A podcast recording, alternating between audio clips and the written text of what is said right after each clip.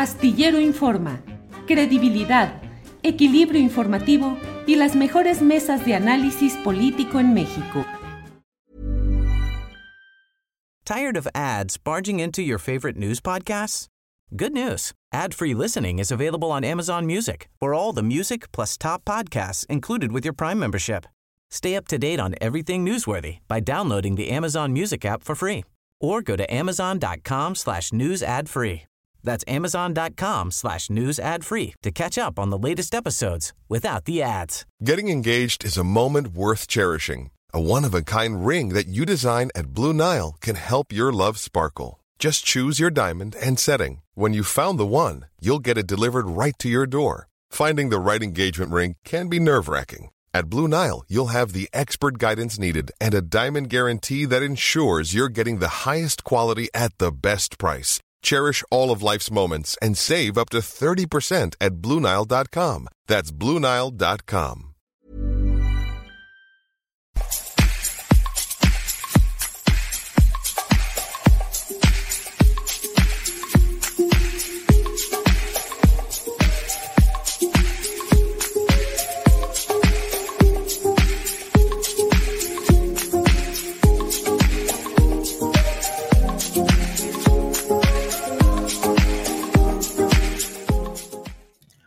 La una de la tarde en punto y ya estamos en Astillero Informa. Gracias por acompañarnos en este jueves 6 de enero, Día de Reyes, día de abrir eh, los regalos que se hubieran recibido en el zapatito puesto para que los Reyes Magos llegaran a depositar de todo, desde regalos, eh, dulces, eh, sorpresas de todo tipo.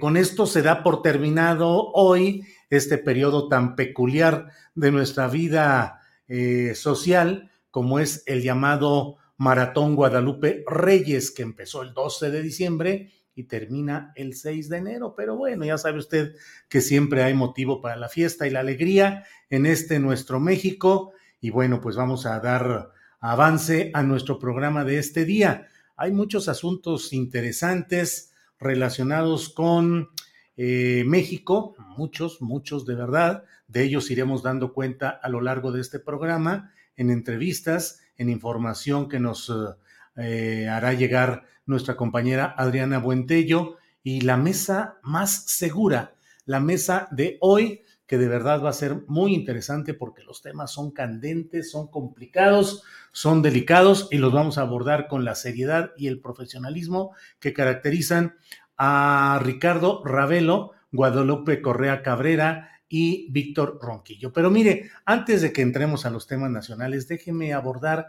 un tema que siendo extranjero, siendo del vecino país de Estados Unidos, tiene mucha relevancia.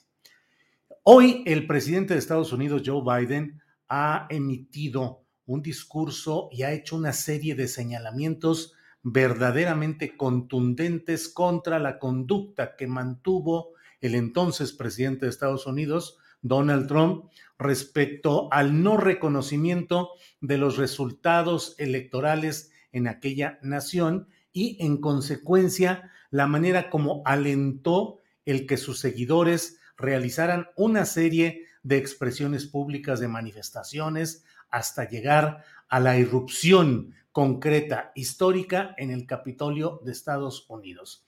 Es eh, un momento y una estampa que nos muestra la fragilidad de lo que hasta ahora ha sido considerada, pues la verdad, por sus propios voceros y medios eh, cercanos, como un ejemplo de democracia, como un ejemplo de estabilidad política, de continuidad de mm, las costumbres y los usos en materia electoral. De usos y costumbres verdaderamente demasiado anticuados, imprácticos, que suelen dar como resultado el que alguien que tenga el mayor número de votos efectivos no lo tenga en cuanto al voto delegado, es decir, en cuanto a la elección de delegados por entidades federativas que finalmente son los que con sus votos eh, logran definir todo este asunto. Usted lo recuerda, cómo en los diferentes medios de comunicación se vive pues esa telenovela electoral de ir viendo estado por estado con el número de delegados que corresponden a cada cual y hacia dónde orientará ese estado su votación. Y bueno, pues es algo que finalmente pues les ha funcionado a los ciudadanos de Estados Unidos y es su más absoluta decisión, la de mantener ese esquema o no. Pero finalmente en el tema de Donald Trump se llegó al momento en el cual el caprichoso y caprichudo eh, multimillonario eh, pues ejecutó una serie de acciones para tratar de impedir que se consolidara la victoria de Joe Biden y que hubiese pues una verdadera acción anticonstitucional que puso los ojos del mundo entero acerca de lo que estaba sucediendo ahí. Escenas impensables de irrupción de personas armadas llegando hasta mm, el interior del propio de la propia sede del Poder Legislativo de Estados Unidos.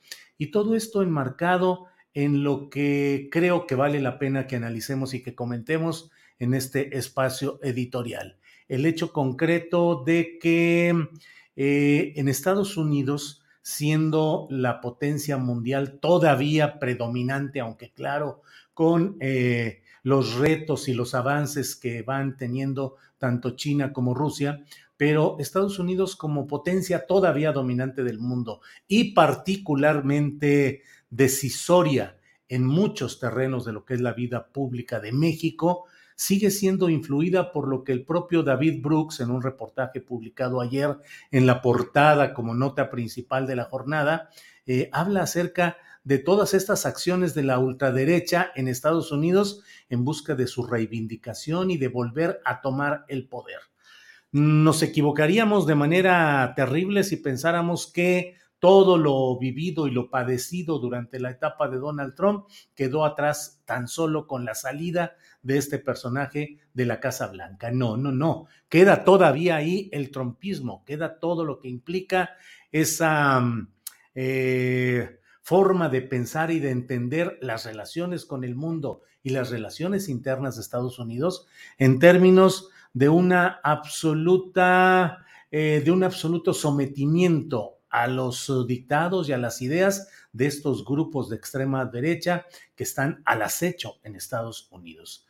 Eh, a Donald Trump se le podrá eh, señalar claramente, como hoy lo ha hecho el propio presidente Joe Biden, quien por cierto Biden ganó la elección, pero la verdad es que no ha ganado el poder, ni ha ganado la agenda, ni ha ganado la preponderancia política en Estados Unidos.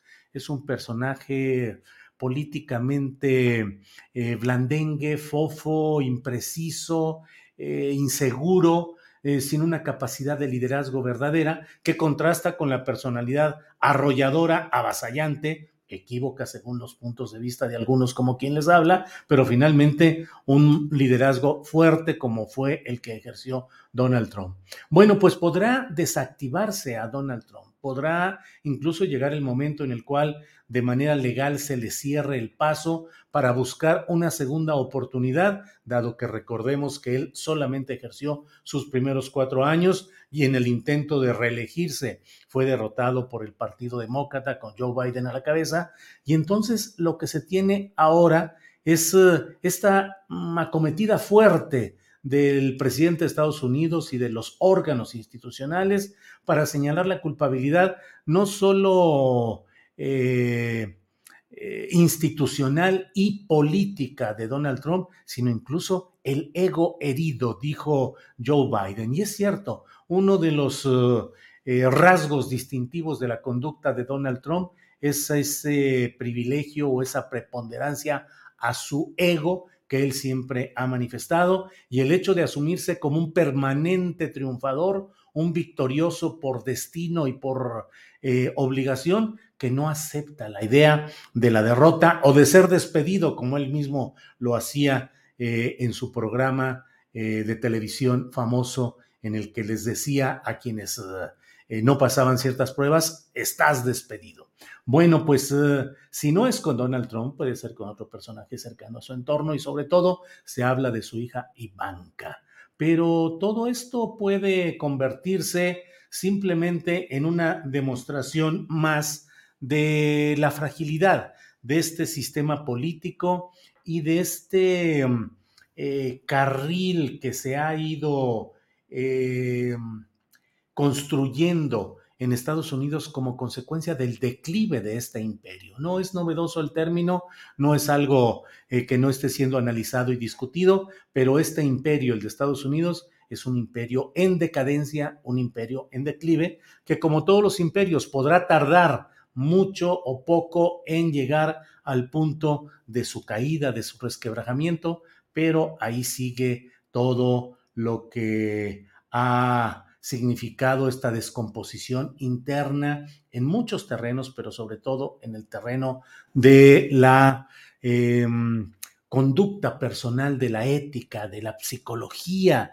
de los ciudadanos, de muchos de los ciudadanos de Estados Unidos. Así es que estemos atentos a lo que venga y a lo que suceda en este tema de la em, eh, lo que hoy ha señalado eh, Donald Trump, perdón, lo que ha señalado Joe Biden en este primer aniversario de la acometida al Capitolio, donde recordemos que hubo cinco fallecimientos y 140 y tantos o 140 agentes fueron heridos. Las imágenes de lo que vimos y vivimos en aquella ocasión creo que son suficientes para prender los focos de alerta y hacernos ver que el eventual retorno de esta ultraderecha al poder en Estados Unidos constituiría un nuevo episodio eh, de regresión y de problemática para el mundo entero y en particular recordemos que en México eh, las ah, eh, pataletas, los enojos, los amagos,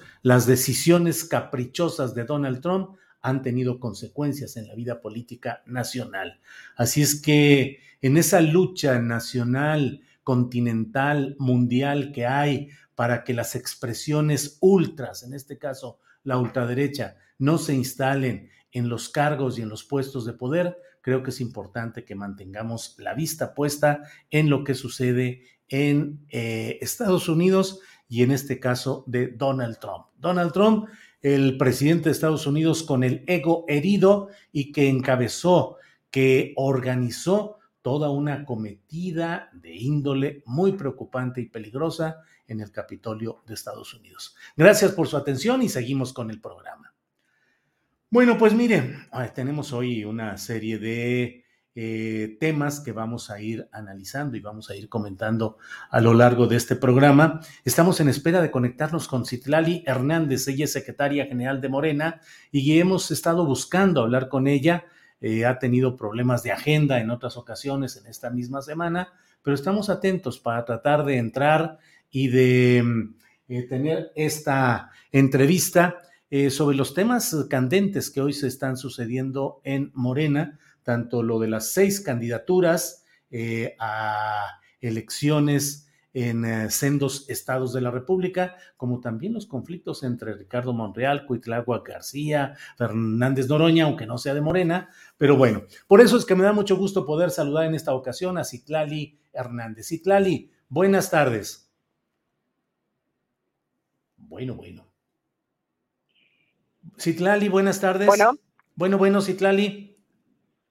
Citlali, ya estamos al aire. Hola, Julio, ¿cómo estás? Buenas tardes. buenas tardes, Citlali. Gracias por tomar esta llamada. Citlali, eh, he querido buscarte porque me llamó la atención el hecho de que no firmaras tú, según lo que nos ha dicho eh, eh, Susana Harp, en el caso de la postulación de candidato de Morena al gobierno de Oaxaca y eventualmente en otros casos. Ha generado mucho ruido y mucha discusión y polémica el caso de Oaxaca y de Durango particularmente. Y en general, eh, ¿cómo ves este tema? ¿Por qué no firmaste? ¿Hay hechos que no te satisfacen de la manera como se resolvieron algunos casos en cuanto a estas seis candidaturas a cargos de elección en este año, Citlali? Mira, eh, pues primero decir que yo creo que este proceso, y me consta, pues tuvo todo el esfuerzo de hacerse totalmente distinto, que se dieran mayores certezas a los participantes, se involucró al Consejo Estatal, al Consejo Nacional, eh, se trataron de cuidar más todavía los perfiles eh, finales, digamos, a encuestar. Eh, y yo creo que eso habría que resaltar como primer punto. Ningún aspirante cuestiona el resultado de las encuestas. Es decir, hubo total transparencia con las encuestas, hubo encuestas espejo, se dedicaron horas a cada estado de, los seis, de las seis entidades donde hicimos encuesta, eh, para dar a conocer los resultados, la metodología, etcétera, y donde hay, eh, inconformidad por parte de algunos aspirantes, y es el caso de Susana Harp, que dicho sea de paso, Julio, es la única que manifestó al dar eh, los resultados, de tener la reunión con la Comisión de Elecciones, la única que manifestó inconformidad con el criterio para la definición de género. De ahí en fuera todos, eh, todos los demás aspirantes, en el caso de Durango, en el caso de Tamaulipas, en otras entidades de la República, eh, reconocieron los, los resultados e incluso felicitaron. Bueno, pues se ha cortado la comunicación. Vamos a tratar de restablecerla. Eh, estamos pues hablando con Citlali Hernández, secretaria general de Morena, eh, sobre el tema de las candidaturas a cargos de elección popular eh, vamos a ver si logramos retomar esta comunicación por la vía telefónica. Mientras tanto, le voy comentando, le voy comentando algunas de las eh, noticias interesantes de este día, de los cuales ya nos dará una mayor precisión en su momento Adriana Buentello, pero pues hay noticias preocupantes acerca de sucesos en afuera del Palacio de Gobierno de Zacatecas, Em, hay además, eh, está pendiente el tema de lo relacionado con Morelos, donde eh, pues el caso de Cuauhtémoc Blanco, el gobernador del estado, no solo eh, está representando una eh, pues un señalamiento muy preocupante respecto a estas fotografías y lo que implica, sino sobre todo el tema de Samir Flores, el activista. De eso vamos a hablar a las 3 de la tarde y les invito a que nos acompañen. Ya está, ya está, ya hemos retomado la comunicación con Citlali. Citlali, eh, adelante, por favor. Gracias, Julio. No sé en qué parte me quedé, porque seguía yo este, hablando. en, ibas en, la parte acerca de que nadie impugnó eh, de que las encuestas fueron aceptadas por todos los contendientes en todos los estados, salvo el ah, caso de Oaxaca. que, así es que en la reunión que tuvimos con la Comisión de Elecciones, todo el mundo reconoció la determinación de las y los coordinadores eh, de los comités eh, de defensa de la cuarta transformación. La única que sí fue totalmente sincera y que sobre la mesa ante el órgano interno que es la Comisión de Elecciones y planteó su inconformidad fue Susana. Ella dijo, no tengo duda en las encuestas, eh, pero no estoy de acuerdo en el criterio de paridad. Eh, que bueno, pues discutimos en la Comisión de Elecciones varios posibles criterios, hay varias posibles combinaciones, eh, como lo supo la opinión pública, dimos a conocer al hombre y la mujer más posicionada de cada entidad de la República. y bueno, hubo, ya sesionamos, yo hace unos días en alguna entrevista eh, planteé que, bueno, desconocía por qué se había publicado un documento con fecha antes de esas reuniones. Eh, ya sesionamos en la comisión de elecciones, ya se abordó ese tema. Eh, todo indica que fue un error humano, que no se subió antes, sino que se equivocaron en la fecha del dictamen y se subió justamente dos o tres días después de, de, estas reuniones que tuvimos para dar los resultados ¿Eso lo sustentan técnicamente, Citlali? O sea, el hecho de que solo fue un error de dedo, digamos, de poner otra fecha, pero lo tienen sustentado técnicamente? Sí, ha, sido un error del equipo jurídico que acompaña a la comisión de elecciones. Eh, ahí sí, yo te lo podré decir con toda certeza. Eh, yo misma tenía dudas de qué había pasado, me parecía grave que, que pudiera ser que este documento se, se haya eh, pues publicado antes incluso de que los propios integrantes de la Comisión de Elecciones conociéramos los resultados, pero en efecto se publicó después, solamente que con la fecha de... Pues, ¿qué les digo? Se ha vuelto a cortar la comunicación telefónica. Eh, déjeme ver exactamente qué hacemos. Adriana Buentello, le mando un recado ahora mismo. Eh, estamos eh, hablando con, eh, con Citlali Hernández. Esperemos, esperemos, ya debe, debe estar este asunto por reconectarse. Listo. Adelante, Citlali. Sí, quién sabe qué pasa, Julio, como que se corta, pero bueno, eh, lo que decía es que sí tengo la certeza de que fue un error humano.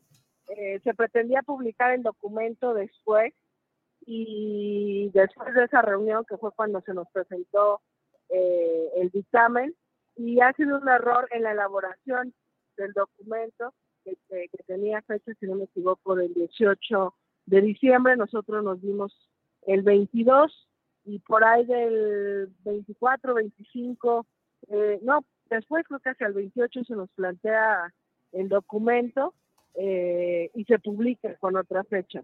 Pero bueno, yo no... Oye, Citlali, nada más una cosa, nada más una cosa. Esto que nos estás diciendo, ¿se puede probar técnicamente? O sea, todo lo que es eh, Internet y publicaciones, hay fórmulas exactas para verificar algo. Te pregunto si se puede probar y segundo, si lo van a difundir para que lo analice quien corresponda y verifique que así es. Sí, sí se puede probar sin ningún problema. Yo creo incluso que los compañeros y yo también creo que más allá de las posibles inconformidades que haya con los aspirantes, me parece que tienen que ser muy honestos en la manera en la que legítimamente luchan por, por cambiar algún alguna definición, pero no hay manera tampoco en la que ellos han planteado de comprobar que ese documento se subió el 18 de diciembre. Eh, por el contrario, acá en, en sistemas del partido, sí hay manera de comprobar que, que se subió días después. Eh, decía que yo no firmé. ¿Tú misma podrías poner ese documento disponible, Citlali? Pues mira, yo no tengo todo el acceso, más que el acceso no tengo el control, pero bueno, lo, puedo plantear en la comisión de elecciones como un acto de, transparencia. Porque si no, nomás queda la palabra. Claro, sí, por supuesto. Pues mira, yo creo que al final se ha hecho, ha tenido tanto impacto público que me parece que no estaría mal eh, buscar cómo eh, demostrar técnicamente que ese documento se difundió después. Yo eh, aquí hago el compromiso de plantearlo ante la Comisión de Elecciones eh, y ver eh, que exista la posibilidad de, presentar esa, esas pruebas, digamos, para que no duda en cuanto a la publicación de este documento días antes de, de, la fecha en la que nosotros convocamos a los aspirantes. Bueno, pues se cortó de nuevo. Eh, yo creo que debe estar en problemas uh, Citlali, eh, en problemas con este, esta comunicación telefónica. Eh, y bueno, pues vamos a buscar hacer en otro momento una, una comunicación donde haya una transmisión adecuada. Y bueno, pues vamos a continuar con, con otro tipo de de señalamientos.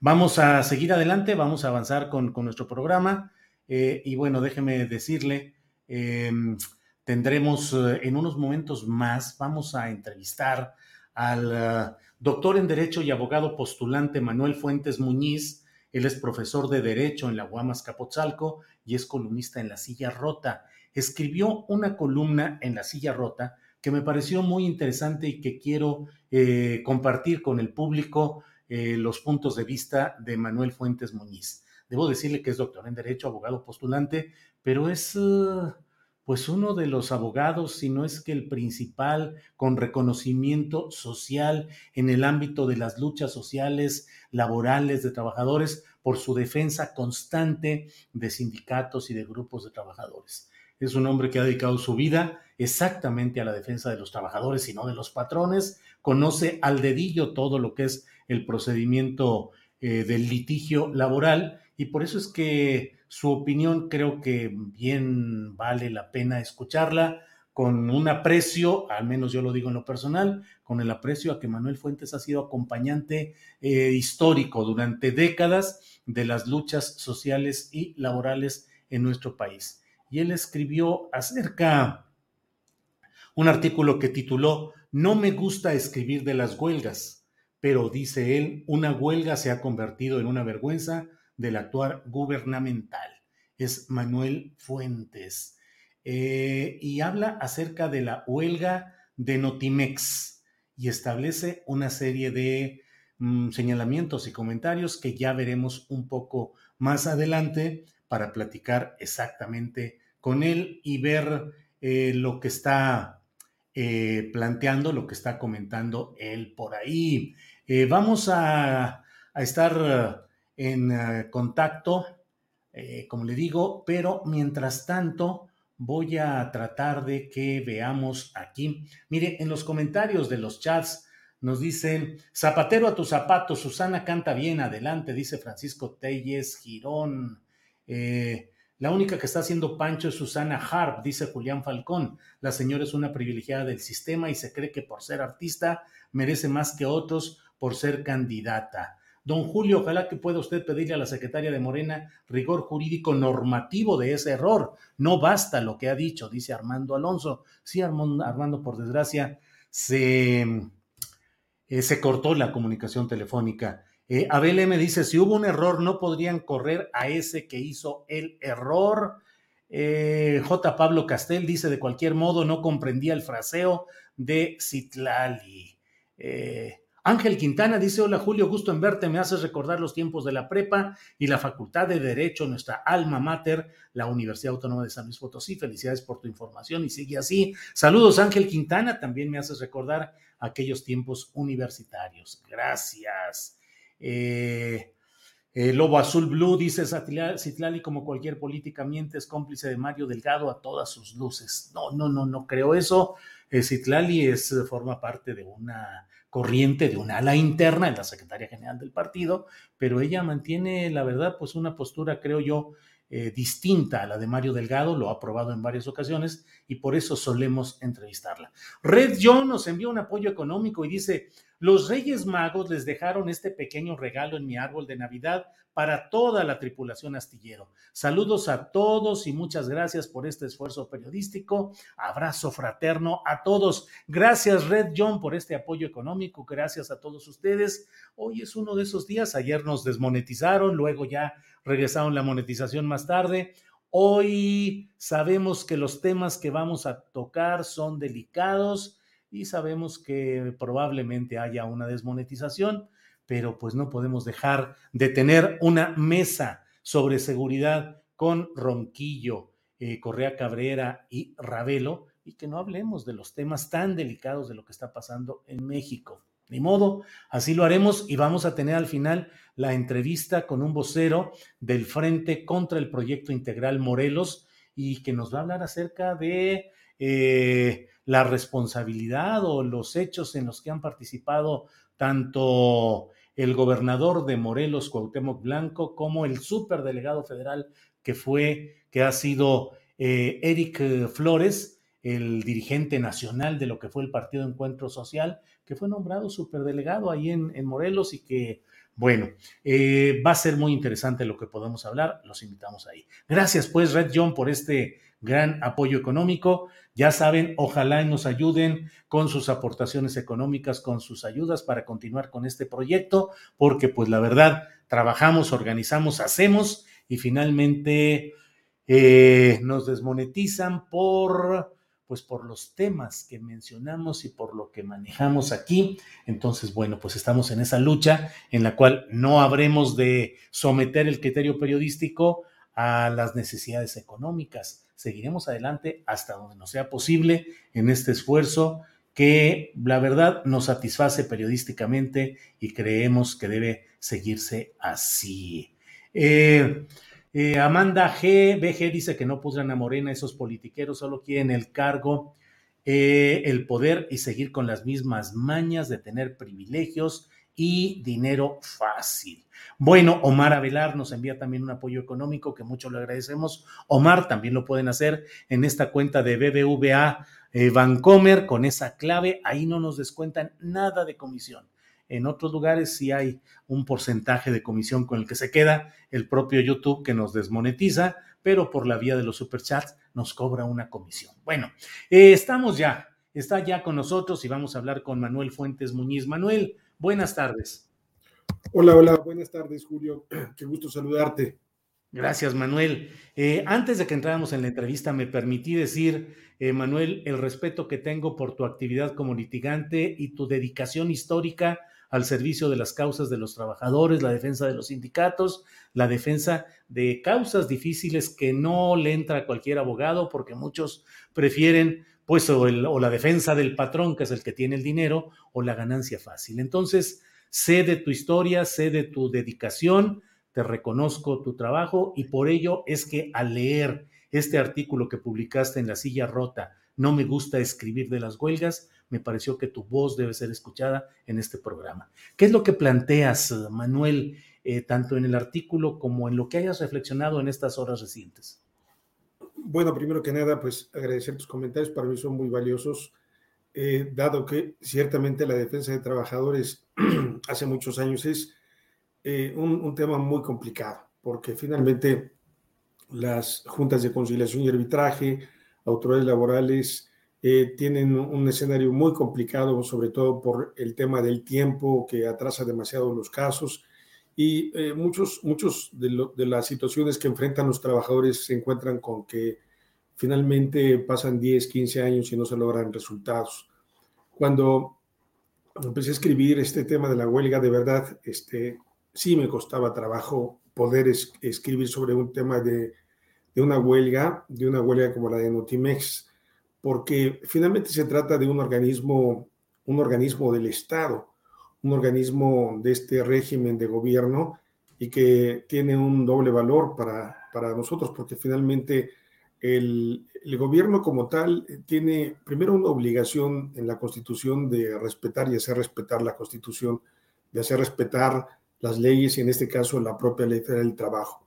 Y en este caso, los servidores públicos que tienen esa función de, ser servidores públicos, porque esa es la misión que tienen, hay una primera cuestión que tienen que guardar con todos este tipo de aspectos eh, que son derechos que están obligados a respetar.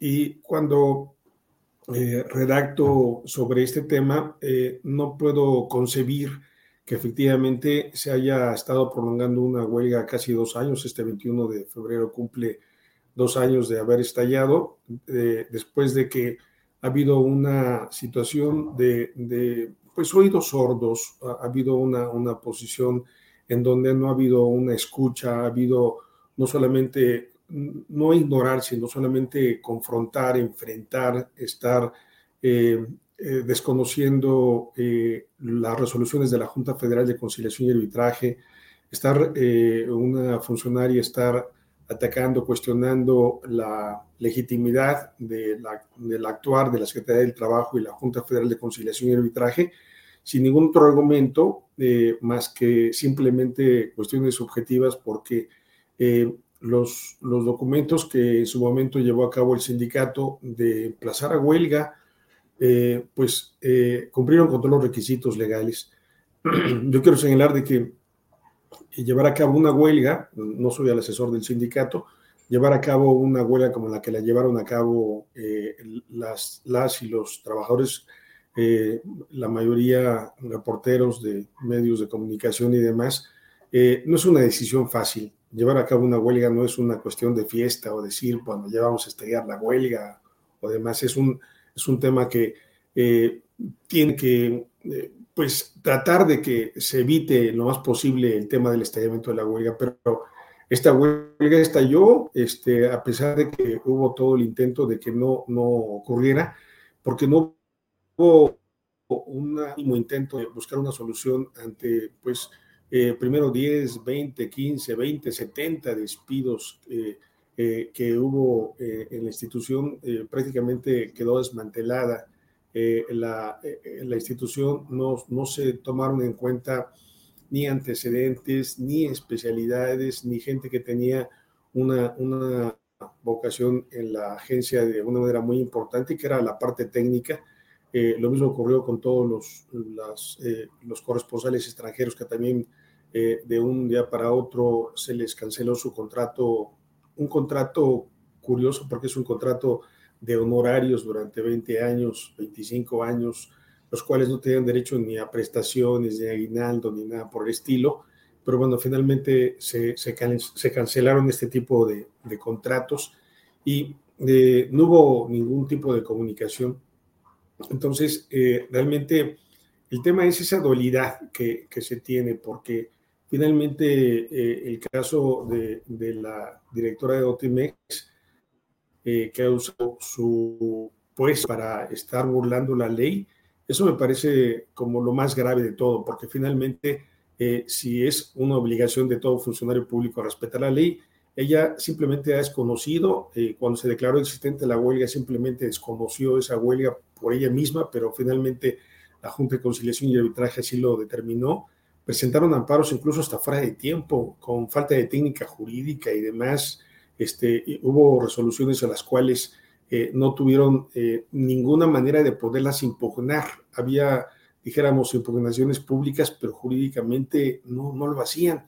Y había allí una, una contradicción eh, en ese ámbito y que finalmente ahora se llega a una fase en la que la Junta Federal de Conciliación y Arbitraje tiene que tomar una, una definición sobre quién es el responsable de la huelga y bueno, finalmente no, no ha habido una, una resolución al respecto. Entonces, lo que te puedo decir, eh, Julio, pues ah, es, es el trabajo de, de, estar describiendo una huelga que eh, yo, yo lo podría decir de un empresario privado o demás, pero, pero de, de, un organismo del Estado, de este gobierno, eso me parece inconcebible, no, no lo puedo yo creer, por más que lo veo, lo, lo quiero reescribir o de hacer de otra, de otra forma, pues es una realidad este, muy, muy amarga, porque finalmente es el conflicto más importante de la 4T, este, se quiera reconocer o no, porque cuando finalmente es una huelga que viene desde dentro del Estado y tiene una repercusión eh, que se ha prolongado y que hasta la fecha pues eh, no tiene todavía una, una fecha límite en la que se pueda dar por terminado este conflicto, Julio. En tu experiencia como abogado defensor de trabajadores, ¿habías visto, Manuel, algo parecido a esta serie, pues desde mi punto de vista también de irregularidades, de pues una especie de hasta de insolencia de parte de la eh, parte patronal en el sentido de no acudir a las eh, reuniones de conciliación, a no atender los llamados, a desdeñar absolutamente todo. ¿Habías visto algún ejemplo parecido? No, fíjate que no, este, incluso en los eh, cuestiones en donde ha habido temas de mucha confrontación, recuerdo conflictos contra petróleos mexicanos o eh, Diconsa u otro tipo de, escenarios muy difíciles, eh, no, no había visto una, una situación parecida. Eh, bueno, ahorita que trato de recordar, solamente en, en, en en, eh, en donde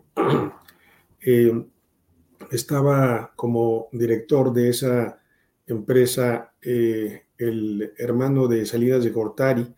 Eh, fue una ocasión en la que el, comité ejecutivo fue despedido, los trabajadores tuvieron que irse a una huelga de hambre, este, y bueno, solamente una, una situación de ese tamaño eh, en esos tiempos que yo pude conocer de cerca, que, que yo lo representé y que finalmente fue este, el hermano del presidente de la República, eh, eh, de Salinas de Gortari, el que llevó a cabo un tema de una eh, confrontación directa, pero un caso como estos solamente está ahora, en donde hay una burla, un desconocimiento, una falta de respeto. No había visto un caso parecido. Estaba comentando casos contra petróleos mexicanos en donde conocimos cientos de casos de trabajadores y finalmente la autoridad daba la cara, afrontaba, este, estábamos discutiendo eh, temas en lo, particular y, se daba una respuesta, pero finalmente solamente comparando este, cuando el hermano de Salinas de Gortari era, era el director de, de esta empresa eh, Consa que eh, tenía su sede en Guadalajara y que pues a todo el comité ejecutivo y, también jugó una, una posición muy, muy insolente. Manuel, ha sido conocido porque se ha difundido el hecho de que Notimex pretendió mantener eh, actuante la propia agencia informativa a pesar de que estaba declarada ya la huelga.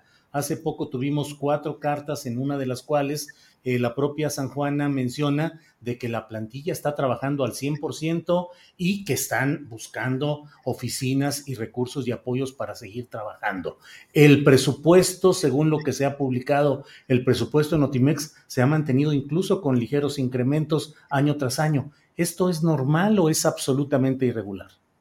Es totalmente irregular porque finalmente está el tema del presupuesto que es autorizado y finalmente hay una declaración de existencia legal de la huelga y por tanto no puede funcionar de manera paralela. Este, esta es una, una, una, violación clara a, las propias eh, legislaciones que en esta materia eh, que corresponde a, la Ley General de Responsabilidades Administrativas, en donde finalmente es, es una... Eh, mm, violación muy clara pues este tipo de determinaciones y que finalmente eh, yo te pudiera decir que estarían entrando hasta en el orden de responsabilidades penales porque finalmente no se puede ejercer un, presupuesto si este no tiene eh, los visos de legalidad. Eh, finalmente, si está la huelga declarada como tal, tendría que haber parado totalmente la, la institución y no pudiera haber llevado a cabo ningún tipo de, función. Eh, y bueno, finalmente al, al, llevar a cabo esta función, tener eh, la búsqueda de un inmueble, así como se ha planteado, me parece que es un, es un caso evidente de una responsabilidad absoluta hacia la directora de este tipo de responsabilidades. Esos documentos son documentos eh, muy valiosos que dan clara idea de la impunidad con la que ha jugado la directora. Estos documentos deberían ser motivo de que la Secretaría de Función Pública debería de estar eh, analizando eh, esta, todas estas pruebas que hay en su contra y finalmente asumir una responsabilidad administrativa en contra de la directora y quienes han estado pues aprobando este tipo de, actos que atentan contra el derecho de huelga. Realmente es un motivo de escándalo mundial de que el propio gobierno Estado mexicano pudiera estar avalando el ejercicio de las funciones administrativas y violentando un derecho constitucional, que es el de la huelga, que finalmente está operando al mismo tiempo el presupuesto. Entonces, sin duda, estos documentos de los que hablas, Julio, son, son documentos, pruebas evidentes de, una eh, eh, comprobación de, la violación a, las normas internas de, todo, de todo tipo de servidor público. Un servidor público eh, está eh, obligado a respetar esta legislación y finalmente eh, debería de haber una investigación que se, pudiera abrir. Ahora, el tema es que esto solamente compete a, las instancias internas de la Secretaría de Función Pública, las que deberían de estar tomando alguna decisión al respecto pero incluso hasta la propia Fiscalía General de la República tendría que estar conociendo el mismo, pero finalmente todo, todo depende de, de, un hilo presidencial y depende o no de que se pueda tomar en cuenta una cuestión de esta naturaleza, pero sí me parece que sería obligatorio que eh, las instancias correspondientes llevaran a cabo una, investigación y resolvieran lo correspondiente, porque este tipo de hechos no, no, son hechos menores, porque finalmente son un ejemplo para todos los empresarios cómo se puede pisotear la ley. Decir, mira, yo Estado puedo pisotear la ley y ustedes, patrones, también lo pueden hacer. Si yo lo hago, ustedes también lo pueden hacer. Y eso me parece que es un mal ejemplo, porque finalmente eh, es, un, escenario, yo diría, pues lamentable, eh, que, eh, simplemente al estar repitiéndolo, uno no puede reconocer que, este tipo de cosas se sigan manteniendo por parte del gobierno actual. Pues gracias, doctor Manuel Fuentes. Te agradezco esta oportunidad de platicar y de puntualizar algunos aspectos de este asunto de la huelga de Notimex. Eh, cierro nada más para no dejar esa imprecisión o para no, para ser precisos en este tema. Eh, mencionas que la directora de Notimex, San Juana Martínez Montemayor, podría ser objeto de una exigencia por la vía incluso penal de responsabilidades por el uso del presupuesto público ejercido en Notimex a pesar de que había una huelga? Sí, sí, en efecto.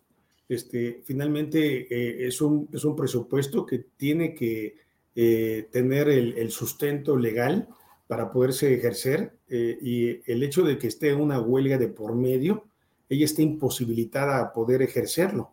es, es, una, es un impedimento legal. Y si ella, a pesar del conocimiento de la resolución de la Junta Federal de Conciliación y Arbitraje, incluso a pesar de un amparo que ellos presentaron y que resultó totalmente improcedente, ellos están ejerciendo ese presupuesto, por supuesto que estamos entrando a un terreno de incluso peculado o, cuestiones en las cuales el, propio presupuesto se está ejerciendo sin el sustento legal correspondiente y aquellos servidores públicos que están eh, llevando a cabo eh, que se sigue ejerciendo ese presupuesto también están entrando en responsabilidades. Entonces, es una, una madeja de corresponsabilidades no solamente de la propia directora, pero la directora es la principal responsable en este caso, porque finalmente está ejerciendo un presupuesto que, insisto, eh, es contrario a una decisión de la propia Junta de Conciliación y Arbitraje en donde le dice hay suspensión de labores, no puedes laborar. Eh, es, ese es, el tema. Entonces, si está laborando y está funcionando como tal de manera paralela, obviamente hay una violación eh, evidente y obviamente el presupuesto que se está ejerciendo pues está entrando a un escenario de, ilegalidad y por tanto a un tema de corresponsabilidad que tiene implicaciones penales también. Pues eh, doctor Manuel Fuentes, te agradezco mucho la posibilidad de platicar y seguiremos en contacto para seguir abordando temas de esta índole, doctor. Gracias, Manuel. Gracias. Buen año. Gracias. Hasta luego al doctor Manuel Fuentes, abogado laborista. Gracias. Eh, vamos a seguir adelante con nuestro programa. Eh, mire, y bueno, muchas cosas que uno se pregunta en estos momentos es, bueno, ya hay mucha información acerca de lo que se puede intentar hacer en materia de mm, eh, prevenir los contagios de las variantes de coronavirus pero también vale la pena preguntarnos qué cosas ya no funcionan para protegerse de un contagio. Para eso está con nosotros el doctor Héctor Frisby, médico cirujano especialista en salud pública. Héctor, buenas tardes. Julio, buenas tardes, ¿cómo estás? Feliz año. En primer lugar, ayer les decía en, en otro lugar que me invitaron, yo no sé hasta cuándo es válido o legal seguir diciendo feliz año, ¿no? Este, yo no sé cuál es la fecha límite pues y me decía, me hace que todo el año hay que seguir haciendo feliz año.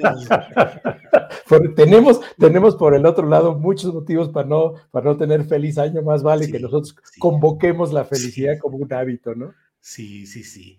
Eh, Héctor, eh, te pediría, si fueras tan amable, si nos ayudaras ya no solo a los muchos eh, señalamientos que con frecuencia tú afortunadamente haces sobre las medidas de prevención, los cuidados, lo que hay que hacer en estos momentos, pero cuáles medidas sanitarias ya se sabe que no funcionan para protegerse de un contagio, Héctor.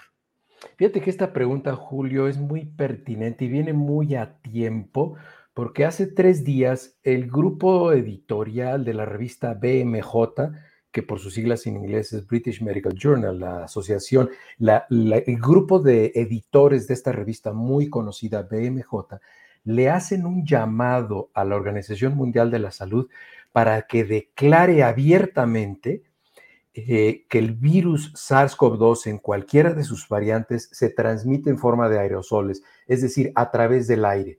Y esto ayudaría para eliminar la confusión que se generó desde el principio que el lavado de manos era muy importante. E, es decir, es importante que la gente se siga lavando las manos, que no se toque la cara, pero no es la manera en la que se transmite el SARS-CoV-2. El SARS-CoV-2 se transmite a través del aire, a través de las partículas suspendidas en el aire, en aerosoles. Y es por eso que la mayoría de los esfuerzos para prevenir tienen que ir orientados a esto. Ese fue uno de los llamados más importantes del grupo editorial de, estos médicos de la Asociación Británica. También le pidieron que ayudara a liberar todas las licencias de todas las vacunas, porque hasta hoy ninguna de las vacunas ha demostrado ser ineficiente. ¿Eso qué significa? Que no estamos viendo que llegue mucha gente a los hospitales porque se vacunaron con X o Y vacuna y que pues, nuestros sabios tuiteros, muchos de ellos dicen que, que no están de acuerdo en X o Y vacunas, pero bueno, pues que manden su carta al comité editorial de las revistas, ¿no? Pero más allá de eso, todas las vacunas han probado ser seguras y efectivas. Entonces, que se liberen estas, estas licencias para que se logre una igualdad en la vacunación, porque mientras no vacunemos a la mayoría de la población, no vamos a controlarlo. Contestando específicamente tu pregunta, ¿qué nos sirve? Todo aquello que no esté orientado a disminuir la exposición de las partículas suspendidas en el aire. Entonces, ¿qué nos sirve? Que nos tomen la temperatura en la mano o en el brazo. Eso no sirve de nada. Y mucho menos ir a un centro comercial, no sé si allí en, Guadalajara, donde tú vives, lo haya. Yo estoy ahorita aquí en Ciudad Satélite. Llegas al, al, centro comercial y te toman la temperatura cuando entras del estacionamiento.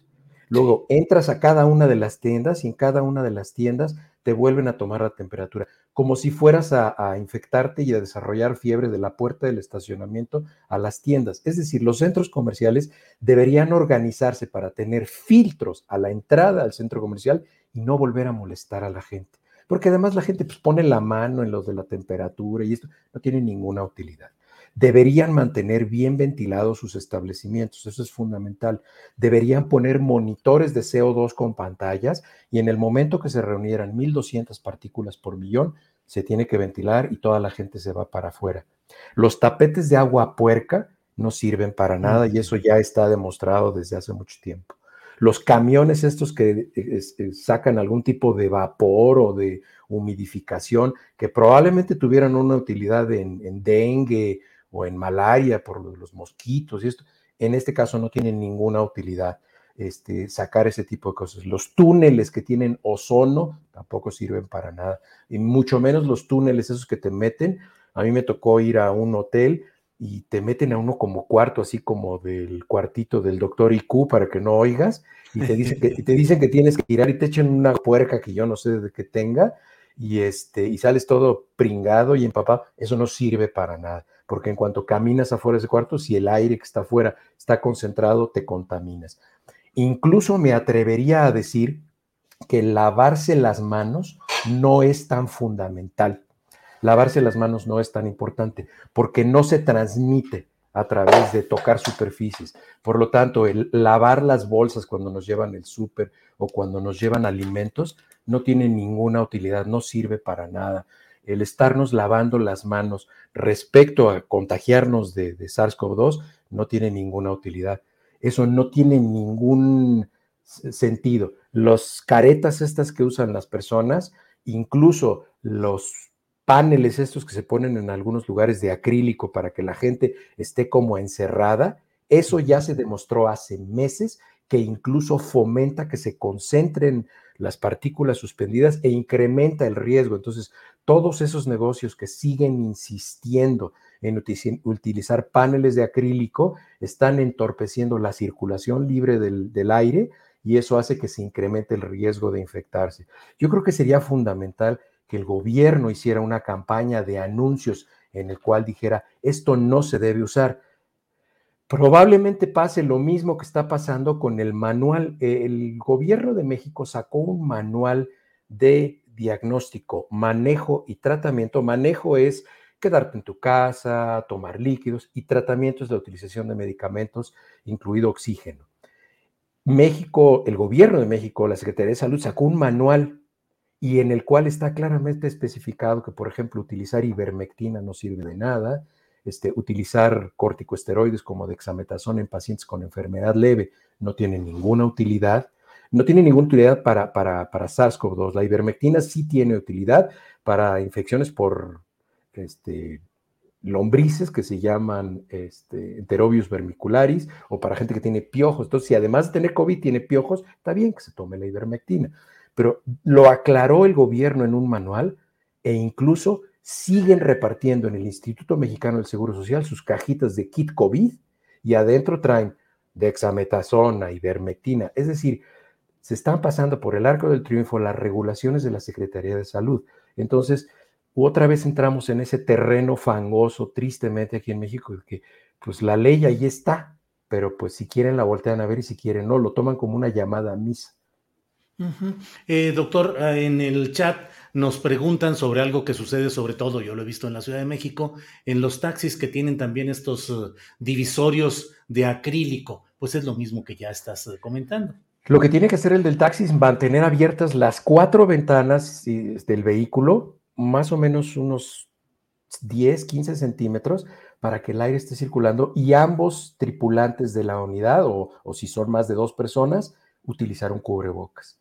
Y con esta variante Omicron necesitamos utilizar preferentemente cubrebocas KN95 o N95 o KN94 o eh, cualquier ah, cubrebocas que filtre eficientemente las, las emisiones que nosotros sacamos. Y recuerden que estos cubrebocas lo que hacen es que filtran, cuando nosotros exhalamos, todo se queda atrapado aquí en estos filtros y muchas veces ese número KN95 que tienen aquí depende de cuántas capas de filtración tienen los, tienen los cubrebocas. Esto, estos numeritos depende de cuántas capas de filtración tienen.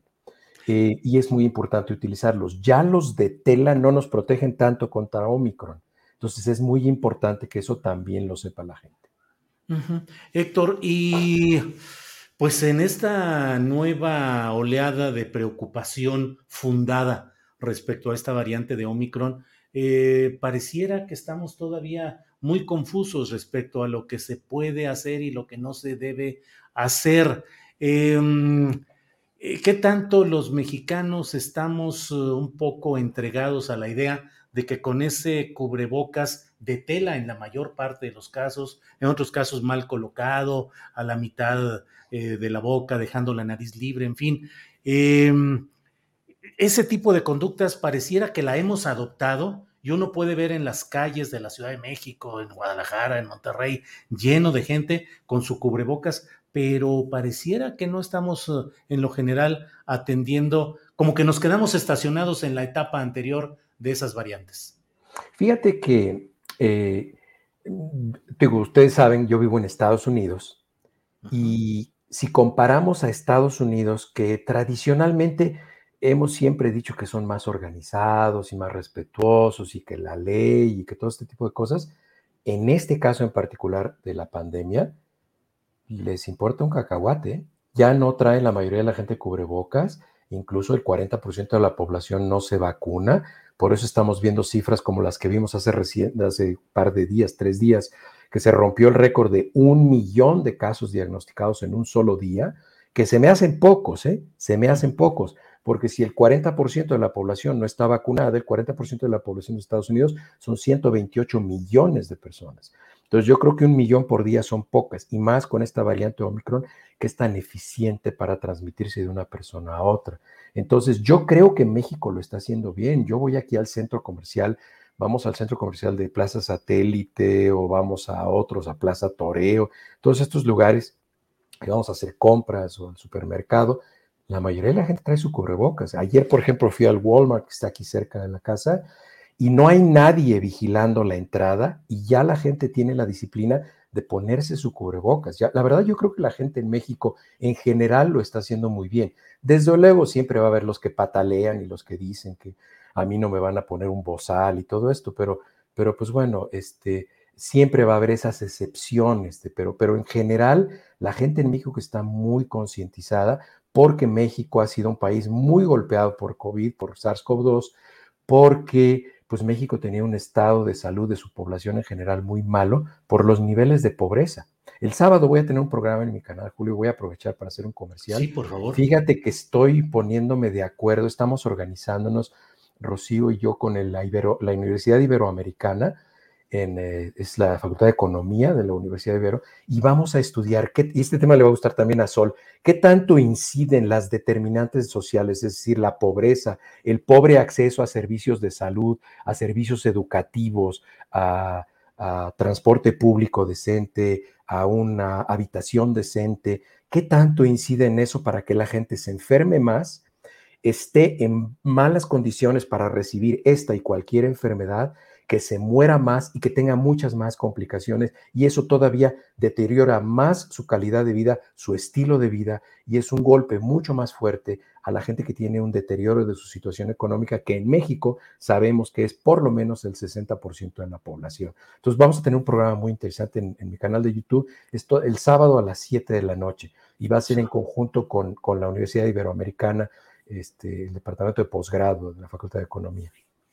Muy bien, Héctor, pues muchas gracias por esta oportunidad de ver, de repasar lo que no se debe hacer o lo que ya no está funcionando. Cierro nada más preguntándote qué eh, no se debe hacer de los padres de familia que envían a sus niños a las escuelas, qué es lo que no deben hacer.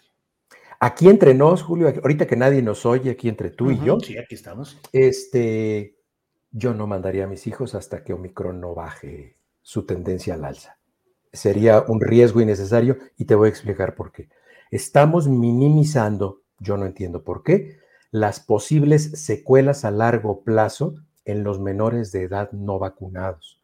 Y va a ser muy triste que México tenga una generación COVID, lo cual significa que tenga personas con fatiga crónica, dolor de cabeza, eh, pérdida del pelo, trastornos gastrointestinales, trastornos cardiovasculares, trastornos respiratorios. Va a ser muy lamentable, muy lamentable que México vaya a tener una generación COVID. Es decir, todas las personas que tengan de 5 a 14 o 15 años que no estén vacunadas van a ser en 10 años los adultos jóvenes de México y sería muy triste que toda esa gente tuviera secuelas COVID porque decidimos no vacunarlos. Eso es algo que yo no he logrado entender. ¿Por qué? Supongo que tienen otros datos y más información de la que yo tengo, pero este, sería muy importante que se acelerara el proceso de vacunación. Doctor, de verdad muchas gracias por tu sapiencia, por tu tiempo, tu paciencia, tu amabilidad de compartir con nosotros estas reflexiones y estos puntos de vista médicos científicos sobre lo que está sucediendo. Gracias como siempre, Héctor, con mucho afecto. Saludos, Julio, un abrazo. Que estés bien. Hasta, luego. Bueno, pues eh, ha sido el doctor Héctor Frisby diciéndonos lo que ya se sabe que no debe hacerse o que no está funcionando, pues para que de esa manera vayamos descartando algunos de los eh, de las prácticas o de las recurrencias a las que nos hemos ido acostumbrando. La verdad, yo todavía entro a algunos lugares donde está el tapete ese como dijo el doctor Frisby, tapete de agua sucia, el tapete ahí y el empleado que está cumpliendo órdenes no tiene ninguna responsabilidad más que cumplir lo que le ordenan, pues dice, eh, eh, por favor, ahí, el checar la temperatura, el gel, en fin, una serie de cosas que ya no funcionan y que debemos estar conscientes de ello.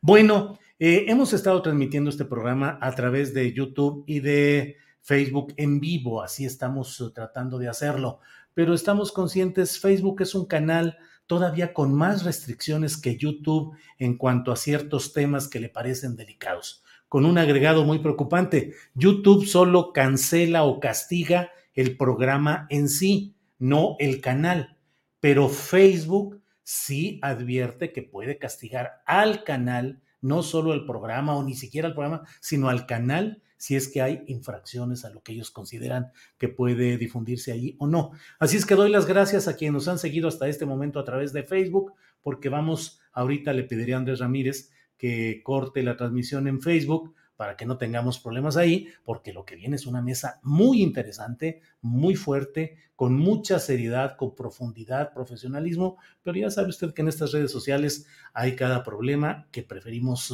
eh, cuidar ese aspecto. Así es que gracias a quienes nos han visto en Facebook y pasamos a quedarnos solo en YouTube, siendo las dos de la tarde con dos minutos, dos de la tarde con dos minutos, vamos a iniciar nuestra mesa, la mesa más segura ya están aquí con nosotros y saludo con mucho gusto a mis compañeros. Ahí está eh, Víctor Ronquillo. Víctor, buenas tardes. Hola Julio, buenas tardes. Pues aquí contento de volver a la reflexión en esta mesa. De verdad que ya, que ya extrañaba este ejercicio de, de periodismo, de reflexión, de discusión. Entonces, pues quiero agradecer mucho, como siempre, el espacio y la posibilidad de lo que hemos venido construyendo ya a lo largo de un tiempo con Ricardo Ravelo, con Guadalupe Correa con eh, Pepe Rebeles en algunas ocasiones y con Osvaldo Zavala, a quien no me canso de extrañar. Un abrazo, mi querido Julio. Que estén muy bien, sí, igualmente, Víctor, me da mucho gusto saludarte y saludarlos. Guadalupe Correa Cabrera, qué gusto de saludarte, buenas tardes. Muy buenas tardes, Julio. Un placer. Feliz año a, los tres. Este, también eh, les expreso pues todo, todo mi cariño y, muy contenta de estar aquí este nuevo año. A ti, Julio, a Víctor, a Ricardo. Eh, bueno, a Osvaldo Zavala le tengo un aprecio muy, muy grande. Hemos platicado en muchísimas ocasiones y seguimos platicando. Y obviamente a Pepe Rebeles. Es un gran placer y un gran privilegio estar con eh, y poder discutir temas con los grandes, ¿no? Como, como ustedes. Muchas gracias. Gracias, Guadalupe. Ricardo Ravelo, buenas tardes, gusto en saludarte. Hola Julio, el, gusto es mío, gracias, feliz año para todos, para ustedes en, lo particular. Eh, esperemos que este sea un año pues lleno de, de, logros y que bueno pues alcance sus objetivos. Es como siempre un placer estar con ustedes cada semana, iniciando esta mesa de la primera del año y bueno, pues eh, los abrazo y les agradezco también pues mucho todo su apoyo eh, ofrecido en estos últimos días acalorados, tensos, pero bueno, este, aquí estamos. Ricardo, gracias y con gran aprecio y con la solidaridad que te hemos manifestado eh, nosotros y muchos más periodistas, opinantes, columnistas, ciudadanos en lo general, acerca de este amago de demanda contra ti presentada por el, o anunciada por el gobernador de Jalisco, Enrique Alfaro. Reconocemos, lo digo, lo he pues, expresado en redes sociales, eh, en una entrevista que hicimos este lunes, y te lo digo ahora, mi respeto a tu profesionalismo y a tus capacidades como periodista e investigador. Eh, entonces, Ricardo, perdón, Guadalupe, ¿quieres decir algo? Sí, sí quisiera decir algo. Me parece muy importante, Julio. Me gustaría, eh, me gustaría también expresar de nuevo este, la solidaridad con Ricardo Ravelo, porque este caso es en particular importante. Si, si los dirigentes, los gobernantes, eh, por una investigación periodística eh, con fuentes, con, con información, amagan con demandar jurídicamente a un periodista, esto es, es, es muy, muy preocupante, porque lo hace uno, ya lo han hecho algunos otros eh, gobernadores eh, con otros académicos o comunicadores y esto es de, principal preocupación. Por lo mismo, por el respeto que le tengo al trabajo de Ricardo Ravelo por todos los años de, de, periodista y además porque lo tocan a él y nos tocan a todos, ¿no? Es algo muy, muy importante y crucial y todo mi respeto y toda mi solidaridad con Ricardo. Gracias, Guadalupe. Víctor, adelante, por favor. Pues mira, insistir en, lo que ha dicho Guadalupe, ¿no? Por una parte, de verdad, reconocer la trayectoria de, de Ricardo. Ricardo es un precursor del periodismo de investigación en este país. Sus reportajes en proceso, su trabajo abrieron muchos temas y como él lo decía hace algunas semanas, de verdad que series como Netflix y muchos colegas periodistas y académicos debemos eh, eh, mucho, mucho del trabajo realizado y de nuestras ideas a Ricardo. Tendríamos que pagarle derechos de autor, empezando por Netflix, de verdad. Y creo que es muy lamentable que desde el poder se trate de vulnerar a la libertad de expresión, pero lo que también es un hecho es que Ricardo, y esto, esto quiero decirlo de manera muy contundente, no está solo Ricardo no está solo, somos muchos los que estamos con él y obviamente también sirva, sirva esta reflexión para pues eh, concertar el apoyo del público que nos escucha, del público que nos sigue. Por favor, no dejemos a Ricardo solo y entendamos que este es un ejercicio de eh, un periodismo libertario, de un periodismo crítico, que ya que va a las páginas de un libro y que enfrenta ni más ni menos al poder. Y eh, en ese sentido, mm, pues es muy lamentable lo que, lo que ocurre. A ello hay que añadir, eh, pues las circunstancias difíciles en que realizamos nuestro trabajo, ¿no? Precarias en muchas ocasiones, con amenazas veladas, en fin, y vuelvo a insistir en ello. Ricardo no está solo. Bien, Víctor, pues suscribo también, Ricardo no está solo.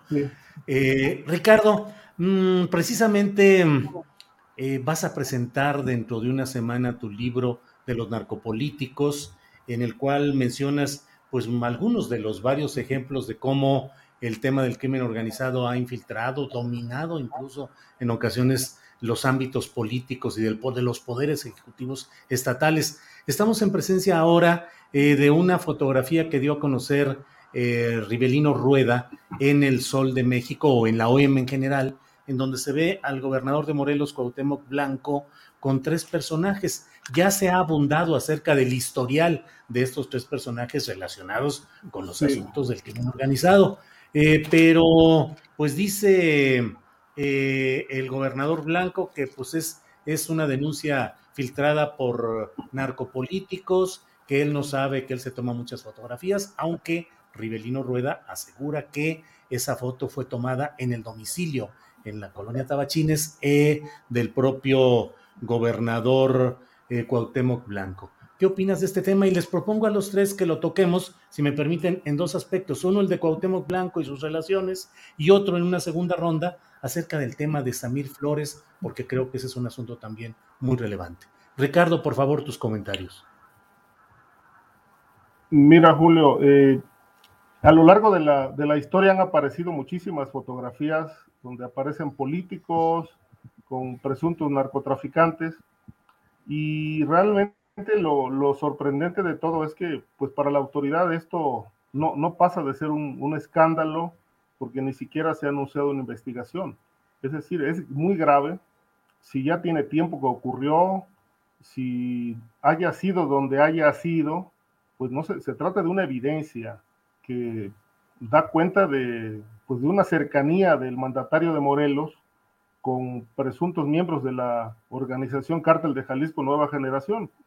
Ahí escuché con mucho detenimiento lo que decía el periodista de la OEM del Sol, en el sentido de que, bueno, la foto pues no se tomó en ningún lugar público, sino que todo indica por una fotografía que está en la parte trasera, en la parte de atrás, que es la, la, la cena, la Santa Cena, eh, pues que esta pudo haber sido tomado en el domicilio, en efecto, él vive en la colonia Tabachines, allí en una residencia, y que allí se habría llevado a cabo una reunión, una de muchas, porque hay versiones, yo conozco muchas versiones de acercamientos de este personaje, de Bautemo Blanco, con miembros de la delincuencia organizada en Morelos.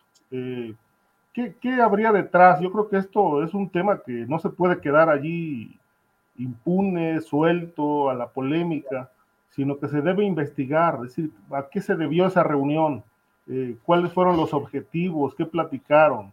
Es decir, se trató de pactar una suerte de pax mafiosa en, en, Morelos. Morelos tiene una, una dinámica muy fuerte de crimen organizado. Todos los días hay, hay muertos, desaparecidos, hay levantones. Eh, y obviamente, bueno, si, si, si como se ha planteado hay una probable eh, acuerdo entre el gobernador y esta línea criminal que es el cártel de Jalisco, bueno, esto explicaría también que otros grupos probablemente estén tratando de, de incomodar al que ya está arreglado con el poder y que a esto se debe la situación que está viviendo Morelos, como que es muy parecido a lo que, bueno, toda proporción guardada, pero algo parecido a lo que puede estar ocurriendo también en Zacatecas, ¿no? De tal manera que, bueno, creo que la fotografía es muy elocuente, es una fotografía que pues eh, tendría que ya estar en manos de la autoridad y investigando realmente con qué objetivos, con qué fines se habría reunido Cuauhtémoc Blanco con miembros de la delincuencia. Hay dos versiones, la de él que fue muy escurridiza, muy a su estilo, eh, revuelta, contradictoria, y ayer una posición más o menos eh, clara de el secretario de gobierno, eh, pues defendiendo al gobernador, en este caso, diciendo que es una fotografía vieja que ya se había publicado.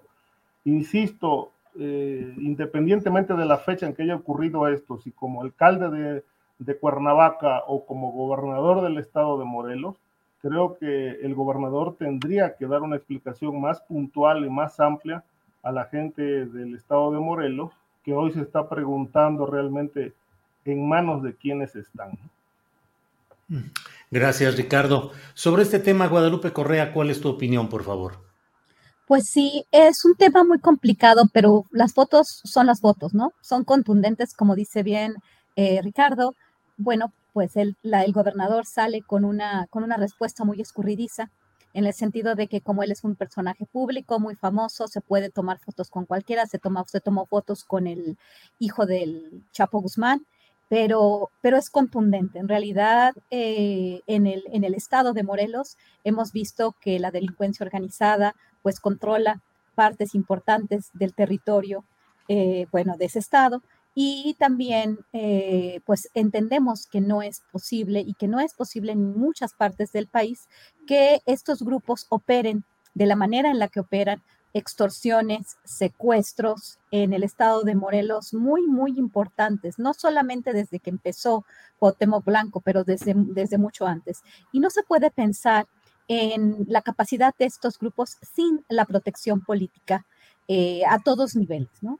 Habría que, es difícil porque en otros casos no se han podido recopilar las pruebas contundentes y esto es muy importante.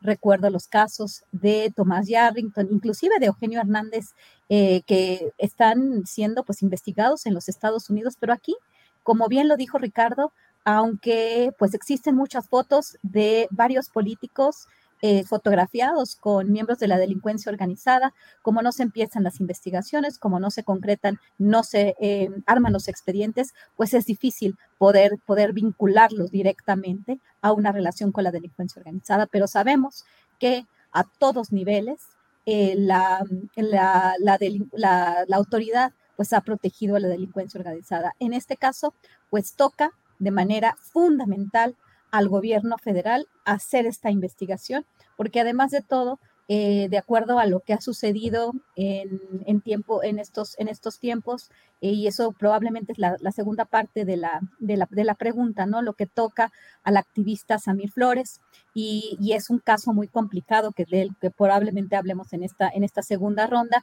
pero también han aparecido narcomantas, que también las narcomantas han sido utilizadas para culpar a uno u otro grupo, no se le puede creer a las, a las narcomantas, pero bueno, se, dice que a partir de, estos hechos, pues se va a dar más información que vinculan a Cuauhtémoc Blanco quizás con el cártel Jalisco Nueva Generación. Creo que en este momento nos estamos perdiendo ya de la, del entendimiento de estos problemas, de cómo funcionan estos grupos, de cómo funcionan vinculados a la autoridad, pero existen fotografías eh, claras donde aparece el gobernador del estado de Morelos con grupos bien, eh, con personajes bien identificados de la delincuencia organizada. Que haya sido en su, en su domicilio, no me consta, eh, no, no conozco el domicilio del gobernador, pero no se puede pensar en el avance de estos grupos sin la protección política. Eh, además, en el estado de Morelos, de acuerdo a, algunas pláticas que he tenido con algunas personas, hay, hay muchas mafias operando con, pues, si no es con el aval y con la protección, simplemente con, por la inefectividad de estas autoridades. Entonces debe de realizarse una investigación muy a profundidad de estas fotos y de todo lo que está sucediendo en el estado de Morelos. Muchas gracias. Gracias, Guadalupe. Eh, Víctor Ronquillo, tu opinión sobre este tema del gobernador de Morelos, eh, Cuauhtémoc Blanco y estas fotografías. Por favor, Víctor. Creo que sin duda es una foto que hace evidencia, es evidencia de muchos elementos, ¿no? Yo señalaría para comenzar un primer elemento, la debilidad institucional. No hay duda de que nos encontramos en nuestro país ante, un, ante una debilidad institucional, ante una limitación y eh, decadencia de lo que podemos considerar el Estado mexicano. Y esto es efecto, sin duda, de este proceso de avance de lo que yo considero un eh, macropoder constituido por el crimen organizado, por la corrupción y los grupos corruptos de políticos y por los grupos eh, empresariales que eh, pues se suscriben a este proceso y a este proyecto político neoliberal. Eh, yo en muchas ocasiones mencionaba que la presencia de los grupos criminales abocados al narcotráfico en regiones de nuestro país, en municipios, sin duda habían ah, golpeado de manera dramática a la incipiente construcción de la democracia en estos espacios. Además de ello, han constituido un suprapoder y esto es, esta fotografía es una evidencia de ello.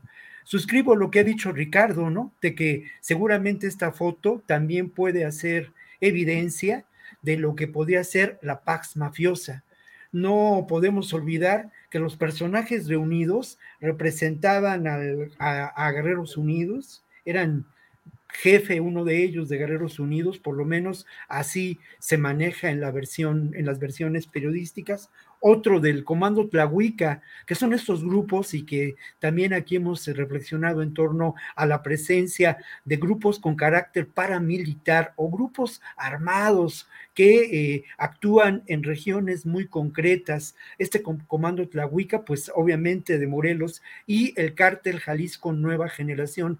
Una foto que parecería de un grupo de personas que se reúnen con un eh, exfutbolista muy famoso y sonríen a la cámara, pero esta foto me parece que tiene otro elemento que valdría la pena destacar y que también hace evidente eh, las posibles alianzas con las que Cuauhtémoc Blanco buscó constituir su poder económico y político, ¿no? Y no Cuauhtémoc Blanco, porque al final de cuentas a mí me parece, y lo digo con todo respeto para Cuauhtémoc Blanco, él un personaje muy menor, sino más bien el grupo de poder que de alguna manera eh, tiene sustento en la figura de Cuauhtémoc Blanco, ¿no? Este personaje, Eric Flores, que es de alguna manera el constructor de la imagen política y del personaje político de Cuauhtémoc Blanco y mucha gente ligada a su propio, a su propio gobierno.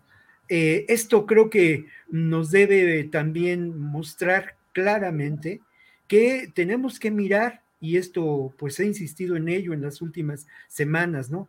Tenemos que mirar, que mirar desde una perspectiva diferente estas realidades y eh, ya hablaremos más tarde de Zacatecas, donde sin duda también encontramos una, una contienda, una lucha muy violenta por el poder en estos momentos, ¿no? lo que ha dicho Cuauhtémoc, pues ha sido y ha hablado él mismo de narcopolíticos, ¿no? Con eso, con eso cerraría el comentario, Julio, para no abusar del tiempo. Sí, gracias, Víctor. Muy amable. Eh, pues son muchos los temas, muchos realmente los temas interesantes que tenemos.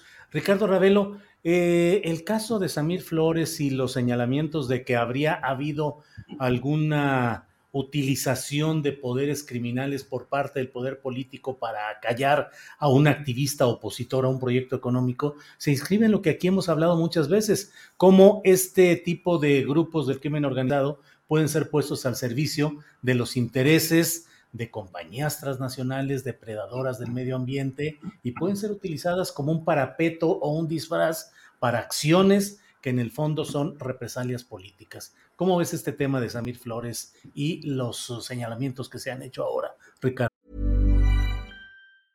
Ready to pop the question? The jewelers at BlueNile.com have got sparkle down to a science with beautiful lab-grown diamonds worthy of your most brilliant moments. Their lab-grown diamonds are independently graded and guaranteed identical to natural diamonds, and they're ready to ship to your door. Go to Bluenile.com and use promo code LISTEN to get $50 off your purchase of $500 or more. That's code LISTEN at Bluenile.com for $50 off. Bluenile.com code LISTEN. Tired of ads barging into your favorite news podcasts?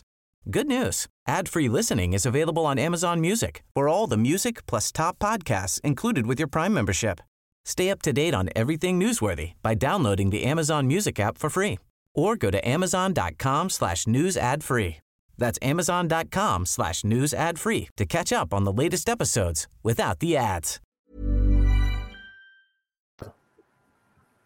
Mira, Julio, eh, han pasado ya dos años y un poco más de la muerte de Samir Flores, eh, la activista que pues eh, levantó un movimiento en Morelos precisamente contra la, la, termoeléctrica, de, de, Huesca y lamentablemente pues fue privado de la vida. Este, hasta hoy el caso está impune, no obstante que pues hay un detenido eh, de posibles tres eh, agresores, ¿no? Que se mencionaron en su momento, que llegaron hasta, hasta su casa, tocaron la puerta y cuando Samir abrió la puerta, pues fue ejecutado.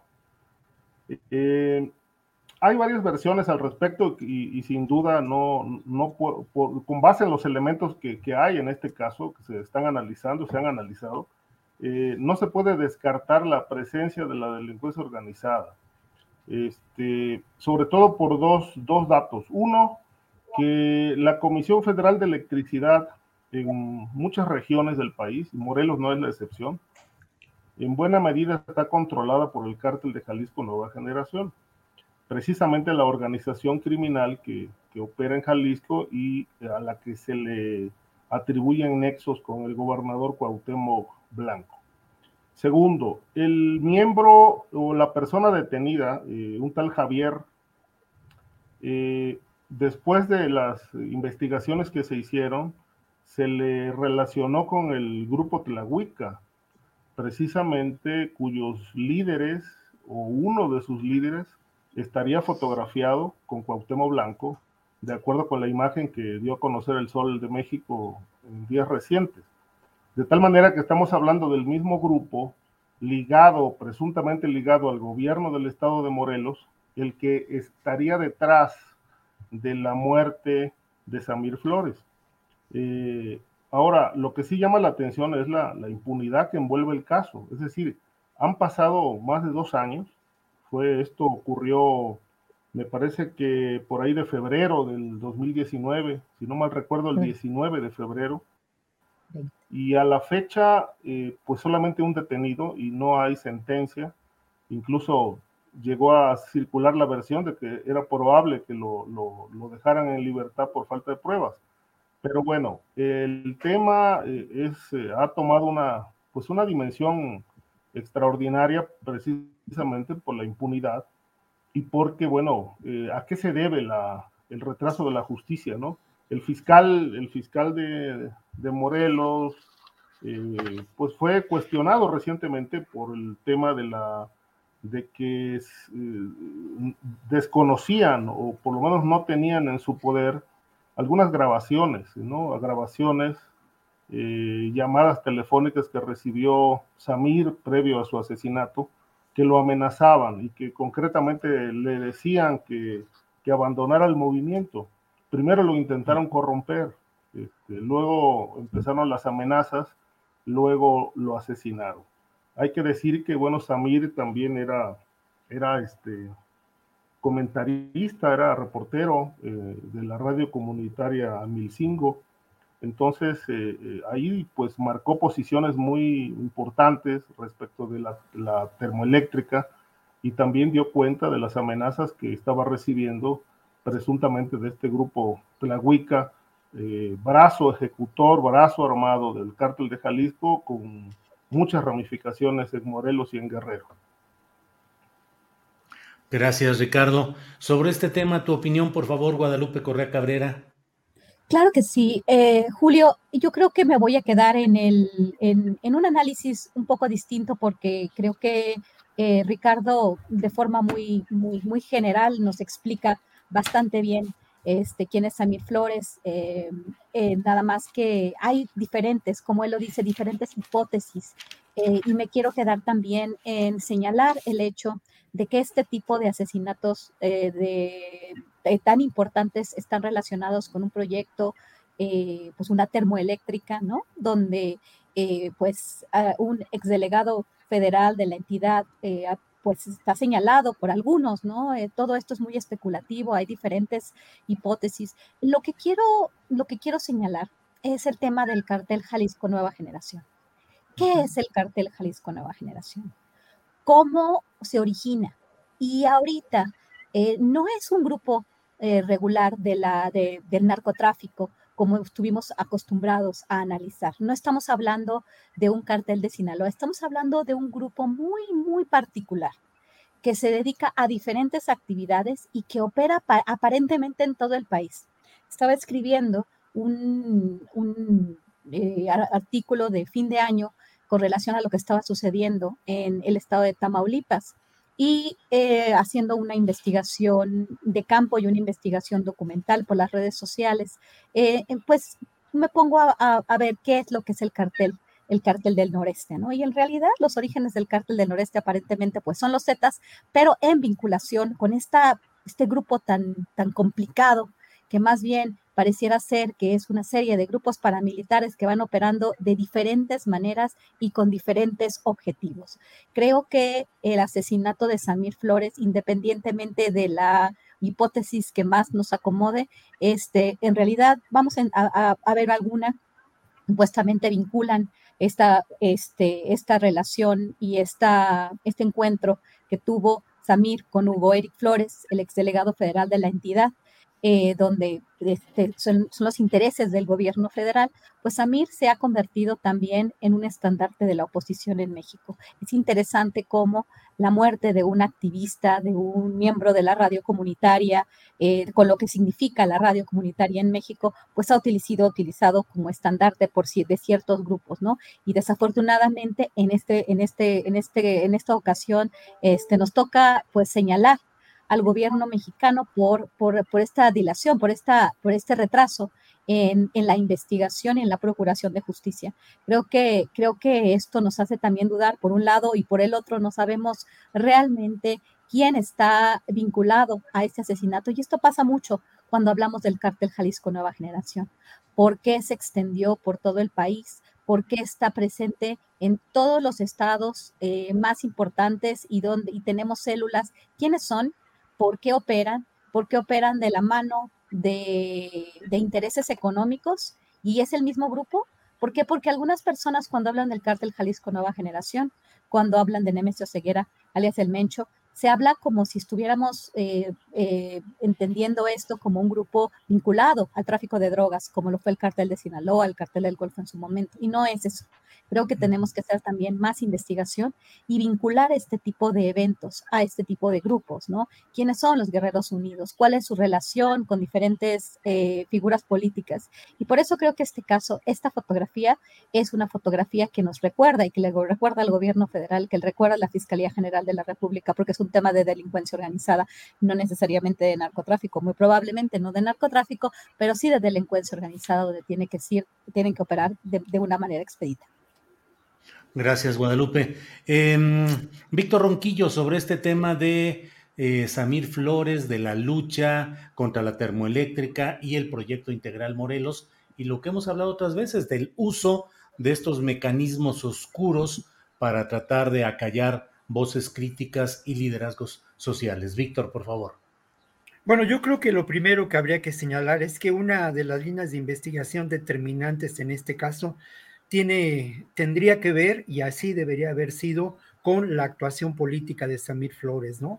con su oposición a la construcción de la termoeléctrica, pero también con su oposición a todo un proyecto económico, político en Morelos, en Tlaxcala y en esta zona, en esta zona del país, ¿no? Samir sin duda es un, era un activista político muy reconocido en un ámbito, eh, ya lo señalaba Ricardo, alguien que también trabajaba y había sido fundador de una radio comunitaria en, en Amelcingo, y algo que es muy importante, mira, Samir Flores pertenece a esta otra izquierda, esa otra izquierda que existe en nuestro país, que no es la izquierda partidista, mucho menos la izquierda parlamentaria, y que es una izquierda que vive abajo, a la izquierda, y que realiza una actividad política muy importante que en ocasiones no, no se registra en los medios ni en las primeras planas de los periódicos, ¿no?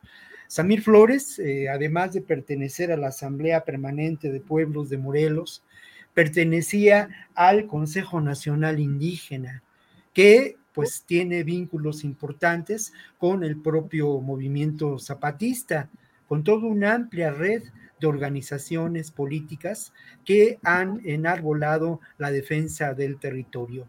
Quiero, quiero señalar ahora y traer y poner sobre la mesa un informe muy reciente publicado, eh, es un informe realizado por el Comité Cerezo sobre el número de personas defensoras de derechos humanos, de derechos del territorio asesinadas. Fueron 25 activistas en el año en el año pasado, en el año 2021. Llama la atención que la mayor parte de estas personas sean indígenas.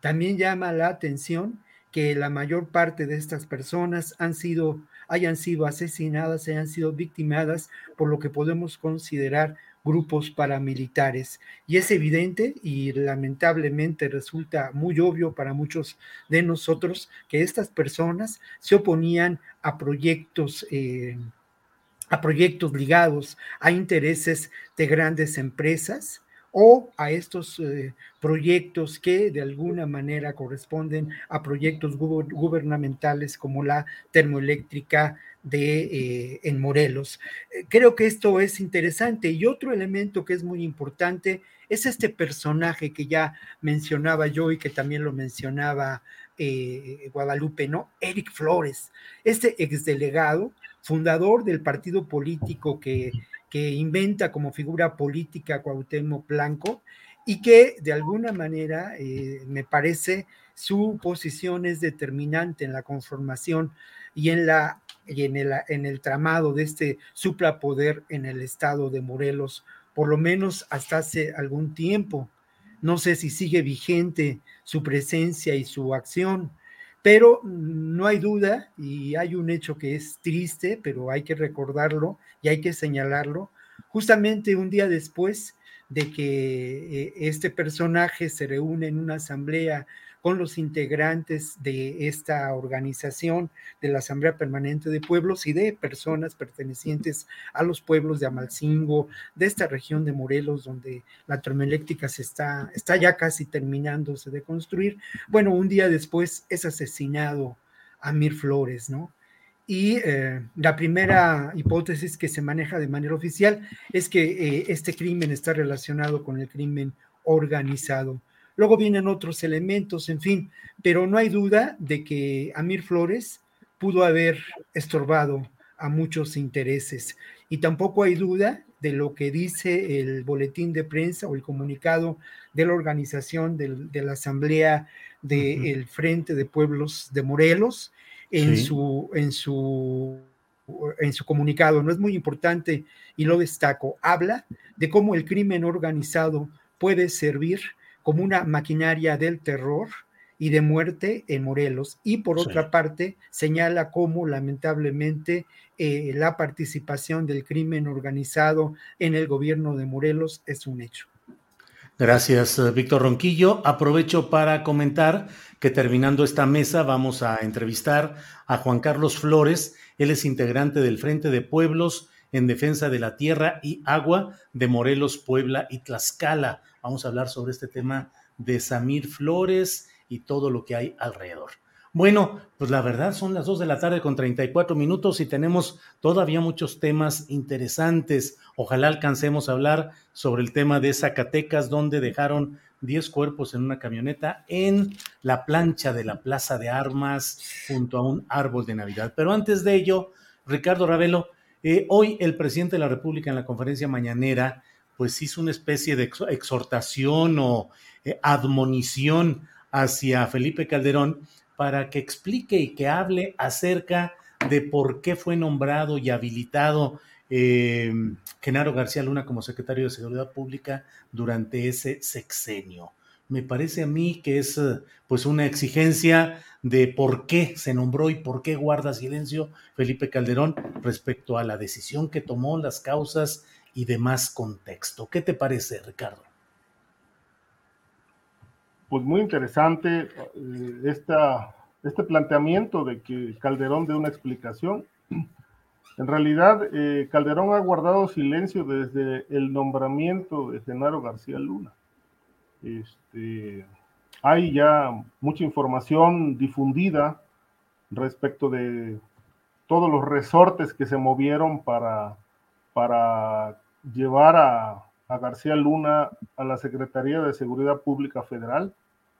El libro de Jesús Lemus, por un lado, un poco antes de, yo ya había publicado en 2009 algunos detalles de, esta, de, este misterio, bueno, hasta entonces misterio, porque hoy ya no es misterio, eh, que se dio en aquella reunión de Calderón con Anaya Llamas, cuando el bautizo de la hija de este en Torreón, Coahuila. Luego aparecieron otros elementos, ¿no? La reunión del cártel de Sinaloa, el Grande, eh, Edgar Valdés Villarreal, perdón, eh, Arturo Bertrán Leiva, el Mayo, para ponerse de acuerdo y, realmente financiar o pagar para que el famoso licenciado, que era un hombre muy conocido por ellos desde tiempo atrás, llegara a esa posición.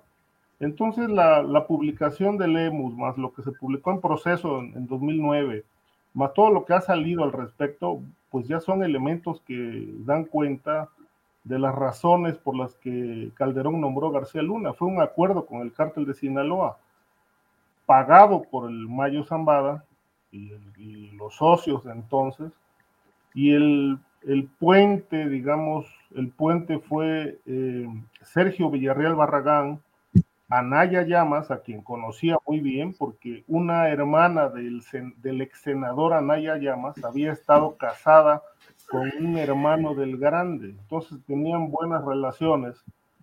Y allí en la fiesta se llevó a cabo el acuerdo y ahí se cerró el, pacto para que después fuera nombrado García Luna. Esto obviamente está, es público, nunca ha sido desmentido y Calderón nunca ha dado una explicación al respecto. Se lo preguntaron muchísimas veces, cuando las denuncias de, los vínculos de corrupción de García Luna, eh, el propio Herrera Valles le envió N cartas preguntándole las razones, denunciando la corrupción. Los militares más cercanos que tenía Calderón le dijeron que García Luna estaba sirviendo a los intereses de Sinaloa y Calderón hizo oídos sordos y hasta la fecha eh, ha enmudecido yo pensé que realmente eh, después de la captura de García Luna eh, en, Estados Unidos iba a, asumir una postura al respecto, pero hasta hoy ha sido eh, mutismo absoluto, silencio sepulcral.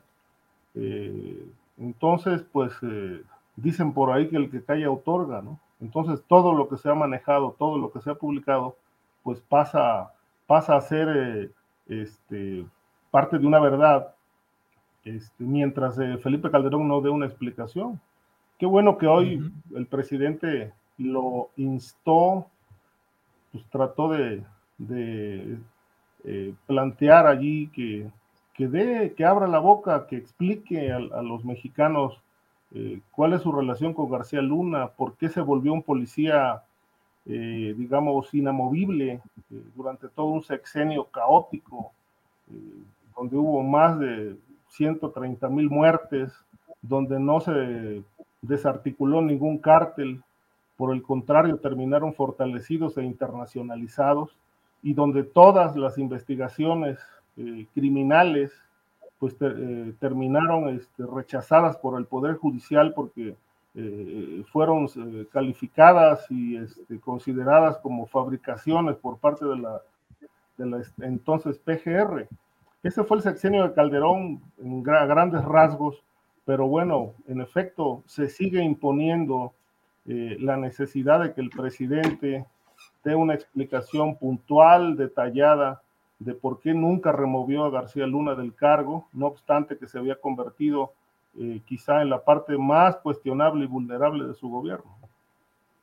Gracias, Ricardo. Guadalupe, antes de pedirte tu opinión, eh, te pido me permitas eh, poner, eh, lleva un minutito, la parte en la cual el presidente López Obrador habla sobre este tema de Felipe Calderón. Andrés, por favor, el video. Imagínense en términos de justicia que el hombre fuerte, el más cercano a Calderón, el secretario de Seguridad Pública, esté en la cárcel acusado de proteger a un grupo de la delincuencia organizada. Nos debe Calderón esa explicación, independientemente de lo legal. No es nada más decir no sabía, no. A ver, ¿qué sucedió? A ver, ¿qué pasó?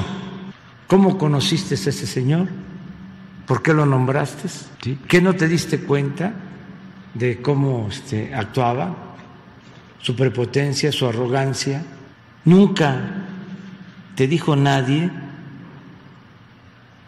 de que estaba actuando en contubernio con la delincuencia, porque si hay testimonios de que le dijeron, está el testimonio del general Ángeles.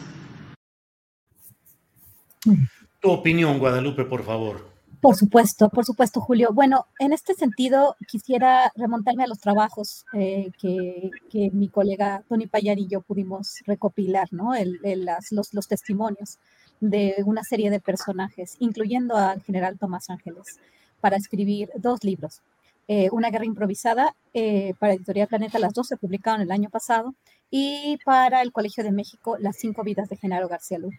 En esos libros queda plasmado todo lo que se decía desde, inclusive em, desde su, de su parte final en, en, el CISEN, pero en realidad cuando, cuando él eh, se le encargó, ¿verdad? A, este, pues generar una, una nueva policía y desmantelar las que existían.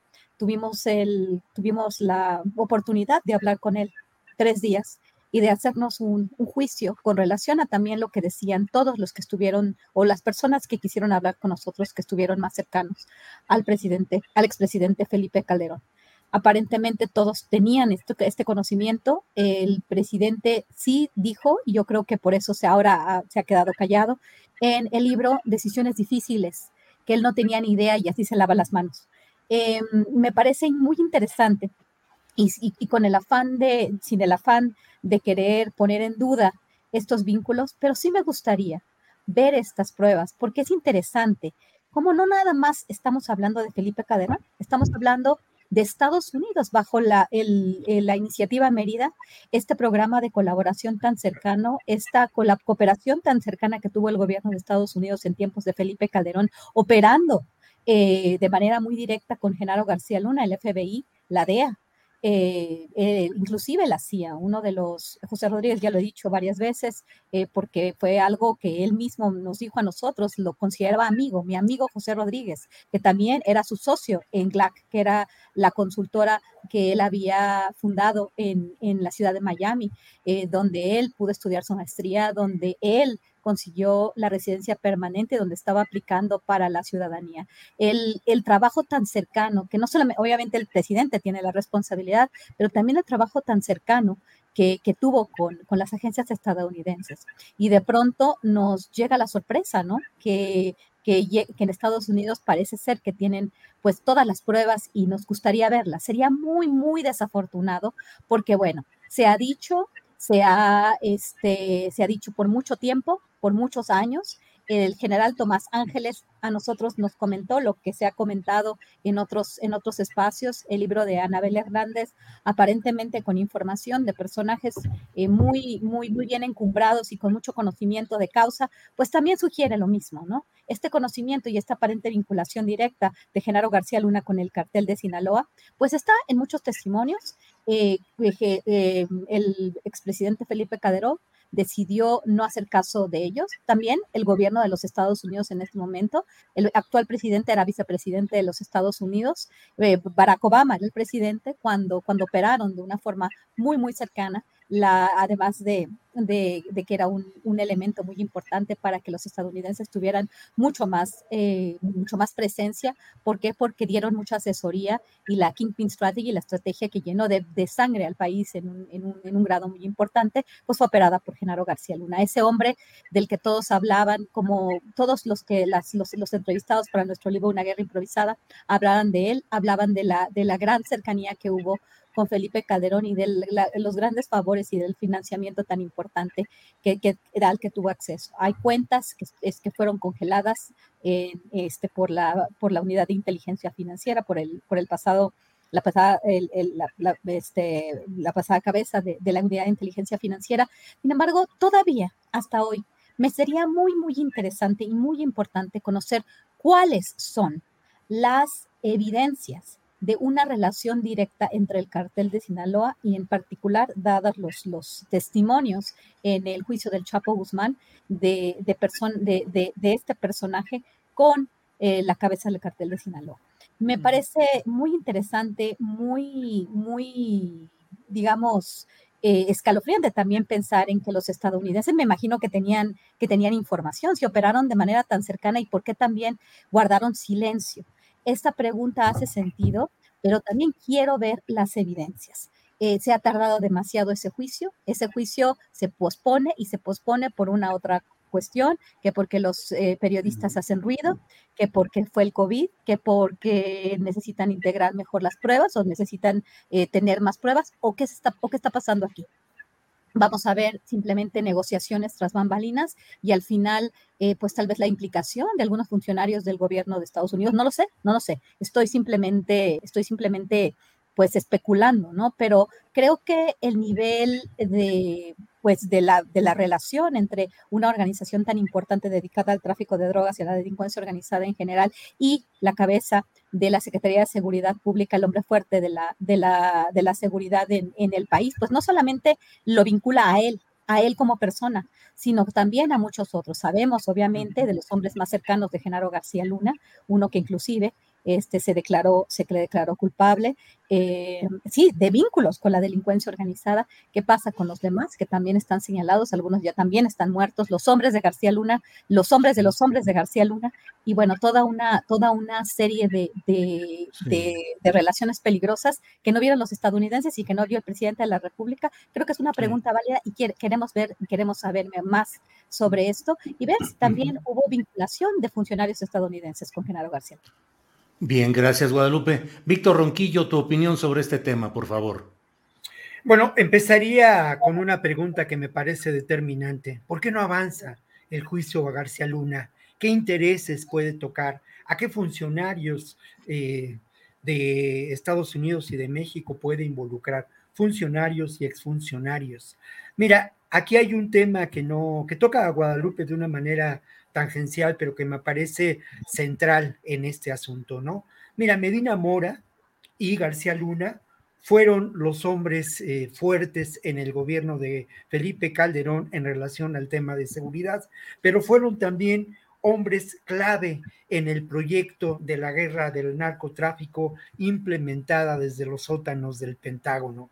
Por ahí, yo no sé si fue Pepe Rebailes, ahorita estaba tratando de acordarme, pero por ahí en el financiero, en, cuando el inicio del gobierno de Felipe Calderón, en el financiero se publica una nota por demás interesante, una nota que habla de una reunión en la que eh, se encuentran eh, García Luna, en la que se encuentra Medina Mora, eh, Felipe Calderón y no recuerdo muy bien, algún funcionario ligado, y no sé si se menciona el nombre, a la CIA y a las agencias de seguridad de Estados Unidos.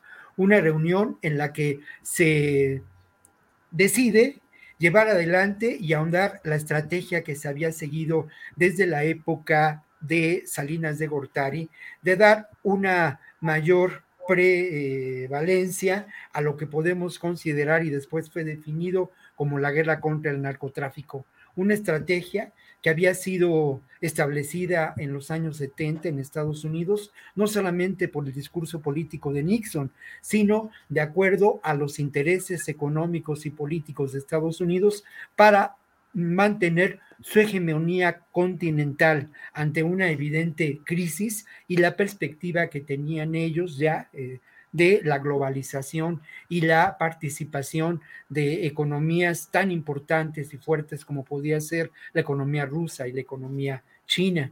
Entonces, creo que la explicación eh, no solamente le corresponde a Felipe Calderón, sino tenemos que abonar a la pregunta del presidente cómo esto correspondió sin duda a un proyecto transnacional, a un proyecto transnacional que tiene que ver con la guerra del narcotráfico, llamada por algunos teóricos una guerra neoliberal, una guerra neoimperialista.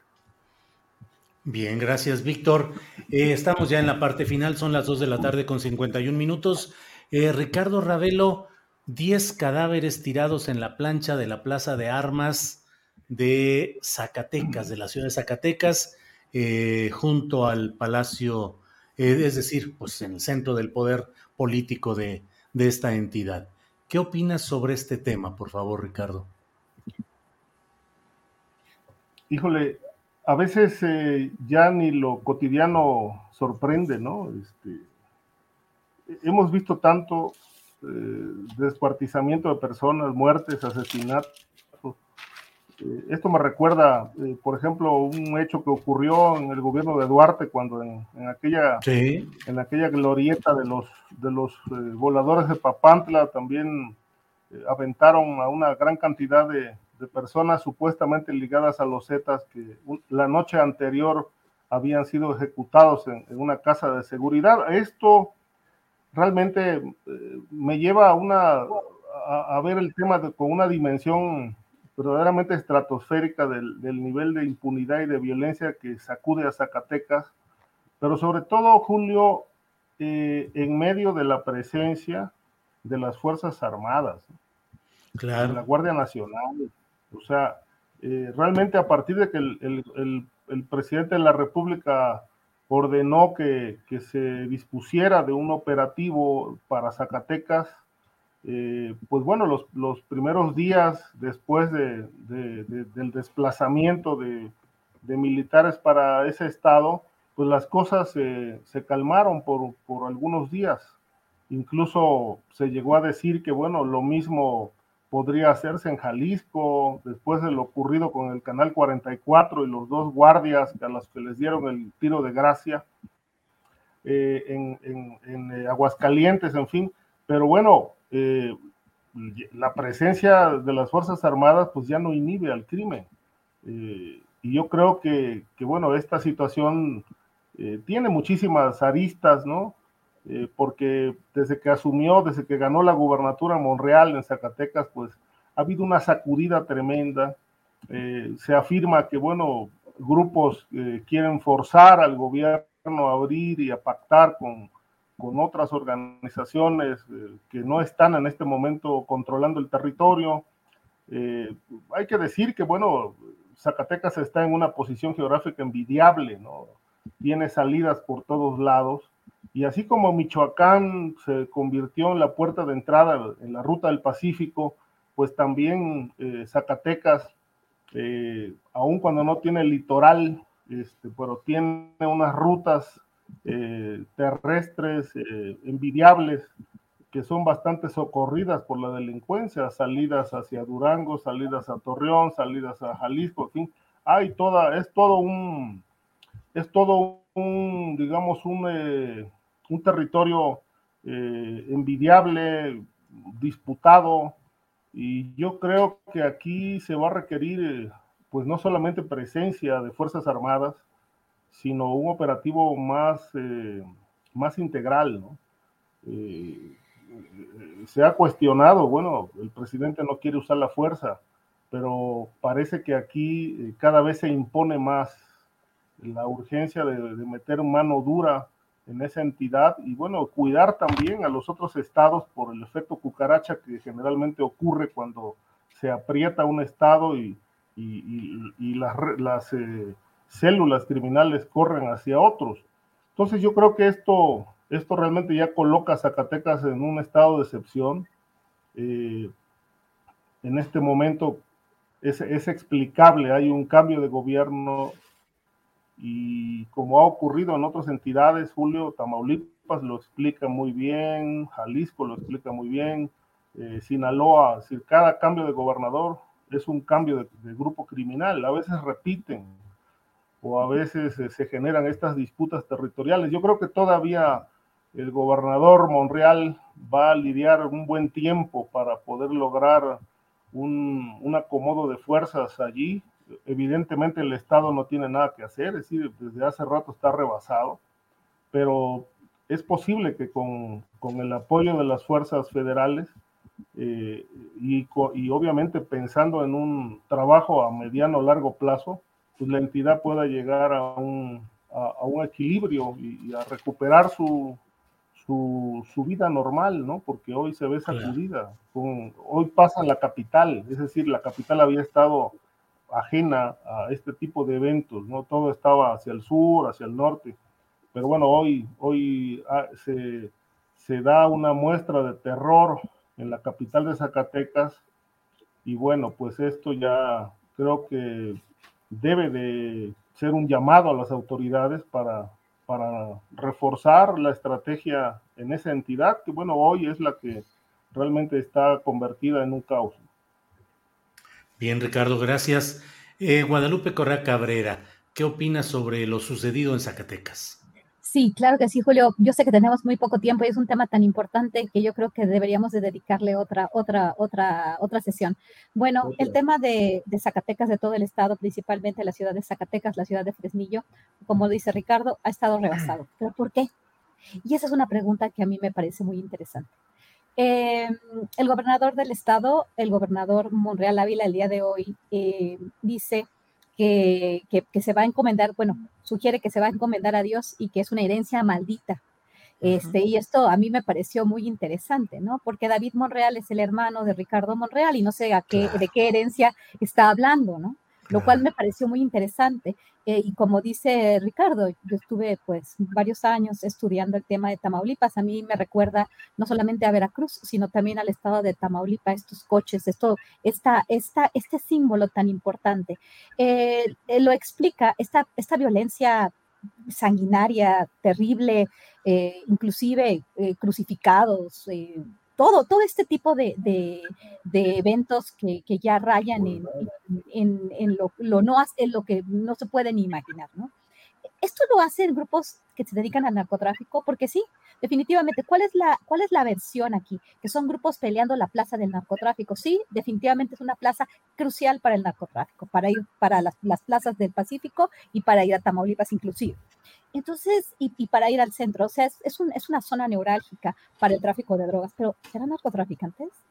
Porque los narcotraficantes son empresarios y no quisieran llamar la atención. Yo ya lo he dicho en varias ocasiones con respecto al tema de Fresnillo, al tema de Zacatecas. ¿Por qué?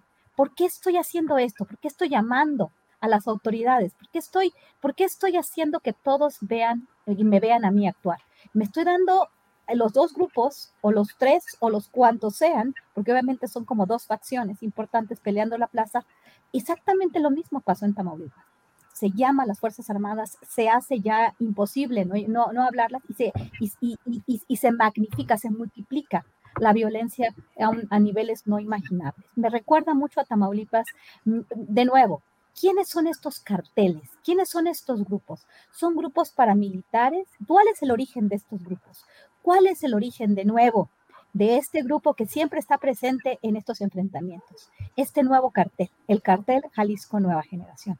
Es un tema muy, muy complicado, pero finalmente, a fin de cuentas, y ahí sí coincido en lo que dice Ricardo, pues es un es una cuestión que está afectando a la población de una forma que no nos podríamos imaginar. Pero hay muchas preguntas y este nuevo paramilitarismo en el país eh, tendrá un origen y eso es el origen que tendríamos de, de, de, de empezar a investigar con, con, mucha más seriedad. Guadalupe, muchas gracias. Eh, pues ya en la parte final, son las 2 de la tarde, ya son las 3 de la tarde. Víctor, eh, tu comentario sobre este tema de Zacatecas, por favor. Bueno, pues muy breve, ¿no? Mira, yo creo que asistimos a un acto de provocación, hay evidencia de ello, ¿no? Cómo llegaron los cuerpos, eh, cómo fueron dejados frente a Palacio de Gobierno en Zacatecas, en la principal plaza pública.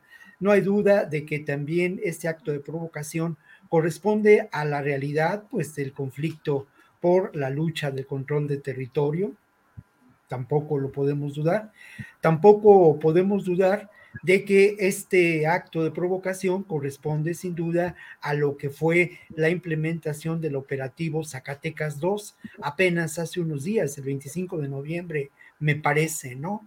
Ahora, eh, pues hay una pregunta que es fundamental. ¿A quién beneficia este acto de provocación? ¿A qué sectores son eh, los que de alguna manera les permite generar una situación de inestabilidad o generar las condiciones para poder establecer un, un posible pacto con el gobierno actual de eh, Monreal. Mm, aquí hay un tema que, que creo que vale la pena mencionar y que tiene que ver, lamentablemente, y bueno, yo vi la conferencia improvisada de Monreal en la mañana, eh, y, bueno, el hombre empieza, empieza aterrado, desconcertado, poco a poco va agarrando terreno en su discurso, ¿no? Pero en el fondo de todo, a mí me parece que lo que está ocurriendo eh, nos tiene que hacer pensar en cómo, y justamente se dirigía a la reunión eh, matutina con lo que podemos considerar las fuerzas de seguridad, ¿no? Esta, estas reuniones que se llevan a cabo en las diferentes entidades del país con los gobernadores y con eh, integrantes del ejército, de las Fuerzas Armadas y de las policías. Bueno, teníamos que pensar, lamentablemente, que eh, esta estrategia o esta estrategia que se genera en estas reuniones, pues no es del todo eficaz. Y a mí me parece que tendríamos que pensar en nuevas formas de entender este problema y esta realidad. Justamente he estado conversando con diferentes activistas, eh, defensores de derechos humanos, académicos eh, que trabajan el tema de la defensa, de la, de la seguridad en estos días. Y bueno, hay una coincidencia en, en muchos de ellos en que sin duda tenemos que pensar en dos asuntos, ¿no? El asunto de la justicia transicional para entender, enfrentar y resolver asuntos que superan lo que podría considerarse la procuración de la justicia limitada, cuestionada en nuestro país. Y el otro tema en el que hay una enorme coincidencia es la necesidad de apoyo internacional, como ocurrió en Colombia, como ocurrió en Guatemala en su momento, ¿no? Para intentar llevar adelante procesos auténticamente de justicia transicional que lleven adelante eh, justicia y verdad a través de la supresión de estos mecanismos lamentables de la constitución de del suprapoder criminal. Este suprapoder criminal, que como lo he mencionado, está integrado por el poder político corrupto, por el poder criminal en sí mismo y por este eh, elemento también importante de eh, un empresariado ligado a intereses eh, pues de control territorial y de explotación de los recursos vinculados sin duda a este proyecto económico pues que se gesta, para decirlo de una manera muy sintética, en los sótanos del Pentágono desde, desde hace décadas. Entonces creo que lo que está pasando en Zacatecas nos tiene que, que llevar a la idea de que tenemos que replantear muchas cosas y que el actual gobierno, que es un gobierno que busca enfrentar de manera diferente esta realidad y construir la paz y no mantener la guerra, la guerra en contra del narcotráfico, tendría que mirar más allá de los horizontes de nuestras fronteras, sobre todo el Ejecutivo, para intentar, eh, pues, nuevas formas de auténtica pacificación con justicia y verdad eh, en nuestro país. Víctor, muchas gracias. Y bueno, pues son las 3 de la tarde con cuatro minutos. A quienes nos escuchan, los invito a que a continuación, después de esta mesa, escuchemos a Juan Carlos Flores, integrante del Frente de Pueblos en Defensa de la Tierra y Agua de Morelos, Puebla y Tlaxcala, para hablar sobre el caso de eh, Samir Flores y de estos señalamientos al gobernador eh, Cuauhtémoc Blanco de Morelos. Bueno, pues eh, Ricardo Ravelo, muchas gracias por esta ocasión. Seguimos atentos y solidarios y por esta ocasión, gracias y buenas tardes, Ricardo. Gracias, Julio. Buenas tardes. Yo nada más quisiera añadir un comentario sobre lo de Víctor, ¿no?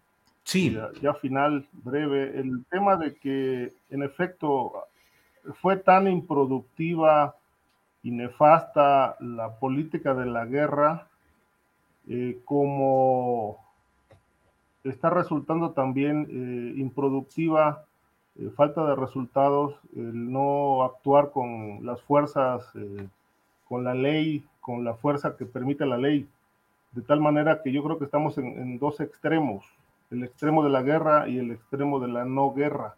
Creo que falta ahí un, punto medio, una política integral, insisto, que como dice Víctor, que, bueno, intentar algo diferente, ¿no? Porque llevamos tres años sin resultados y esto parece que se agudiza mucho. Esperemos que, bueno, pronto tengamos eh, noticias de un replanteamiento de la estrategia para pues, ver si este país puede pacificarse, Julio. Gracias, Ricardo. Muy amable y buenas tardes. Guadalupe Correa Cabrera, buenas tardes y muchas gracias. Este, muchas gracias, Julio. Hasta luego. Les, les deseo este, pues una, una, un excelente eh, fin de semana y, fin de semana, o sea, los últimos días de la semana. Eh, también reitero mi, mi, compromiso y, mi, solidaridad con Ricardo. Y bueno, ya los estaré invitando. Yo quiero organizar una presentación para, para, el libro de Ricardo cuando, cuando las cosas estén un poco más, más tranquilas. Este, y bueno, claro que los voy a invitar. Me gustaría mucho que podamos todos este, discutir el libro de, de, Ricardo Ravelo. Aquí mi compromiso de, de organizar este, este, este evento. Muy bien, gracias Guadalupe. Víctor. Pues mira, repetir lo mismo, ¿no? Ricardo no está solo, eso, eso lo, tenemos que decir una y muchas veces, Ricardo, entonces no está solo. Y lo otro, bueno, pues de verdad, de verdad, que ya ha habido otros momentos difíciles en tu carrera periodística, mi querido amigo, y has salido adelante. Entonces, ánimo y pues echarle ganas, ¿no? Entonces no estás solo, amigo. Y bueno, no, sin duda, yo agradezco mucho el apoyo. En realidad, eh, no estoy solo ni me siento solo. O sea, creo que hay, hay muy buen respaldo de los colegas periodistas, del público. Y yo siempre agradezco mucho el espacio, a ti, Julio, en lo personal, también a ti, Víctor, y a Guadalupe, pues todo el respaldo porque realmente eh, me he sentido eh, sumamente acompañado en estos días. Pese a todo, pues ha sido ha sido un aliciente realmente contar con, la presencia de ustedes, ¿no? que es muy importante. Gracias. Bien, pues eh, gracias y nos vemos la próxima semana. Gracias Ricardo Guadalupe Víctor, hasta la próxima. Adiós. Gracias, buenas Bueno, pues vamos a continuación, vamos eh, justamente como le había adelantado vamos a entrar a esta entrevista interesante con Juan Carlos Flores. Él es integrante del Frente de Pueblos en Defensa de la Tierra y Agua de Morelos, Puebla y Tlaxcala. Juan Carlos, buenas tardes. Hola Julio, ¿cómo estás? Buenas tardes. Gracias, Juan Carlos. Juan Carlos, pues una lucha prolongada, e insistente, manteniendo ustedes eh, eh, la defensa de los recursos naturales contra empresas depredadoras en Morelos, en Puebla y Tlaxcala.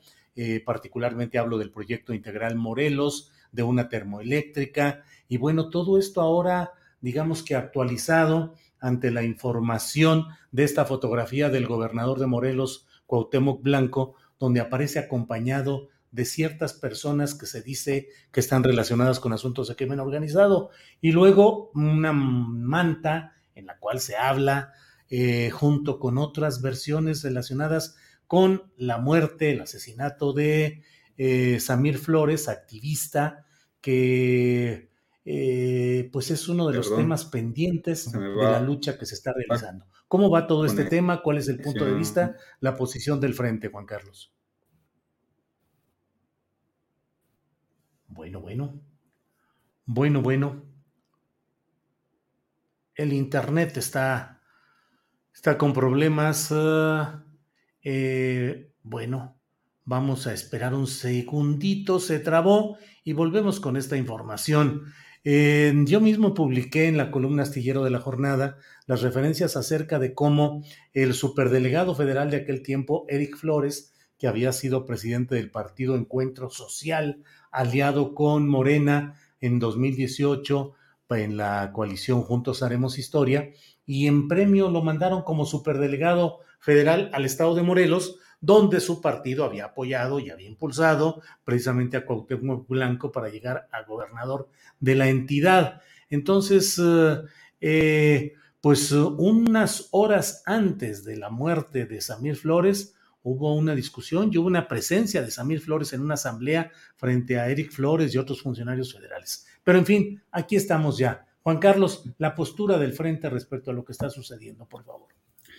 Sí, este Julio, pues muchas gracias por el espacio. Eh, la postura que tenemos como Frente de Pueblos es en, en un inicio eh, desmentir la, eh, pues la nota del Sol de México en el sentido que nosotros dice que declaramos, ¿no? Que, que conocemos que hubo una reunión en enero de 2019 donde se reunió Hugo Eric Flores, el gobernador de Morelos, Cuauhtémoc Blanco, y líderes de, del crimen organizado de Morelos para quitar eh, de en medio a, Samir por el tema de la termoeléctrica, ¿no?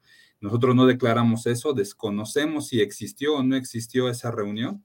Nos parecen declaraciones eh, muy preocupantes, también para serte sincero, declaraciones que, que, sí tienen una cierta coherencia, ¿no? Tienen una cierta congruencia porque, eh, como bien lo estabas mencionando, pues Hugo Eric Flores un día antes del asesinato de Samir estuvo en, en una reunión eh, este, pues eh, cuestionándolo sobre lo que estaba pasando y lo que estamos viendo ahora, pues es eh, tal vez, ¿no? Sea esta cuestión de, de traiciones entre acuerdos que haya tenido posiblemente el crimen organizado con el gobernador de Morelos y que ahora, pues es lo que acusan las narcomantas, ¿no? Que ahora que, que se rompieron estos, estos acuerdos, pues entonces está, eh, eh, empiezan a denunciar que justamente sí participaron y fue por órdenes eh, del gobierno que, esto sucedió, ¿no? Nosotros lo que estamos exigiendo, pues es que se investiguen estos hechos, que se investigue a Cuauhtémoc Blanco, que se investigue a Hugo Eric Flores, ¿no? que se investigue también al fiscal de Morelos, Uriel Carmona, eh, sobre la vinculación que tienen con el crimen organizado y sobre el asesinato de Samir. Es importante también mencionar eh, este contexto del crimen organizado en pueblos indígenas donde se quieren implementar megaproyectos, ¿no? Es decir, no somos un caso aislado, esto que está pasando, está pasando en todo México, que el crimen organizado está vinculado con la imposición de los megaproyectos y que esta imposición de los megaproyectos pues es un interés del gobierno federal, como incluso últimamente vemos con el acuerdo de los megaproyectos de López Obrador, ¿no? Y que entonces eh, cada vez eh, los pueblos indígenas se encuentran más sitiados para defender su territorio y la vida sobre, sobre estos aspectos, ¿no? Entonces, no nos parecen eh, notas aisladas, declaraciones al aire, ¿no? Sino que hay toda una, un cierto hilo conductor sobre, sobre todo este tema que, se tiene que ir jalando. La pregunta es quién. El fiscal de Morelos, que está siendo investigado también eh, por eh, presuntas vinculaciones con el crimen organizado a nivel federal, o eh, la Fiscalía General de la República, pues en un contexto de un presidente de la República que igualmente pues impuso la consulta y todo este tema de la termoeléctrica pues de una manera bastante burda, ¿no? Sí, eh, Juan Carlos Flores, ¿y cómo va el tema del avance de esta termoeléctrica? Hace dos años hubo esa encuesta que yo he calificado de encuesta patito, que fue una encuesta que no tuvo ninguna seriedad, ni metodología, ni participación o vigilancia o escrutinio de nadie. La hicieron solo para justificar la decisión de impulsar esa termoeléctrica. ¿Cómo ha avanzado? ¿Qué tanto es un hecho ya consumado? ¿Aún se puede hacer algo? ¿Cómo van, Juan Carlos? Bueno, seguramente hay problema en la comunicación telefónica con Juan Carlos Flores. Le vamos a proponer eh, que la entrevista la hagamos solamente por la vía telefónica para evitar los problemas derivados pues del internet que con mucha frecuencia en, pues nos pasa estas jugadas o nos sucede que no hay la suficiente fuerza de eh, del Internet en esos lugares y vamos a tratar de eh, reanudar o de eh, retomar la comunicación porque creo que es algo que vale la pena que tengamos muy presente. debo decir que este mismo proyecto, el proyecto Integral Morelos, fue repudiado expresamente de viva voz, y hay grabaciones al respecto, en las que el, entonces eh, eh, no presidente de la República, sino eh, Andrés Manuel López Obrador, todavía sin la banda presidencial, sin ocupar la silla presidencial, apoyó abierta, expresa verbalmente la lucha de los pobladores de estos lugares contra la termoeléctrica y contra los intereses extranjeros, que son los financistas de este proyecto integral Morelos y los beneficiarios, desde luego. Sin embargo, las cosas cambiaron y luego se impulsó en febrero de 2019, pues esta presunta consulta que, insisto, no tuvo ni tiene ninguna validez, ninguna. Fue una hechura, una habilitación sin mayor metodología ni mayor eh, fuerza eh, legal. Y sin embargo, bueno, pues se utilizó como una fórmula para decir, pues la gente ya votó y ahora que se termine de construir este proyecto de la termoeléctrica. Vamos a preguntar en unos segunditos más a Juan Carlos Flores. Exactamente, ya está por teléfono. Gracias, Andrés. Eh, bueno, pues estamos ya por teléfono, Juan Carlos, para que no se nos corte la comunicación. Preguntaba en qué va el proyecto, la termoeléctrica, cómo va avanzando, ¿se puede todavía hacer algo o ya es un hecho consumado? yo creo que siempre se va a poder hacer algo contra estos eh, proyectos de muerte. Eh, actualmente no, no está funcionando eh, como debería funcionar la, la, termoeléctrica. Justamente toda la resistencia que, bueno, es lo que yo valoro, toda la resistencia que ha tenido durante todos estos años, la dificultad que han tenido en la construcción y la, pues, la inviabilidad del proyecto, incluso técnicamente, y la corrupción que ha tenido, eh, la verdad es que ahora el, principal problema del funcionamiento de la termoeléctrica es técnico. ¿no? no les está funcionando técnicamente la termoeléctrica. Eh, hay más de 20 amparos vigentes contra el proyecto, de los cuales 11 tienen suspensión el proyecto debería estar suspendido legalmente, sin embargo, el presidente de la República se pasa las suspensiones por el arco del triunfo. Tú mencionabas hace rato la consulta eh, que impulsó en 2019, pero también en 2020, pues impulsó esta mentira de que todos los amparos estaban resueltos y que con eso pues iba a culminar la construcción del proyecto, eh, cuestión que realizó meses después.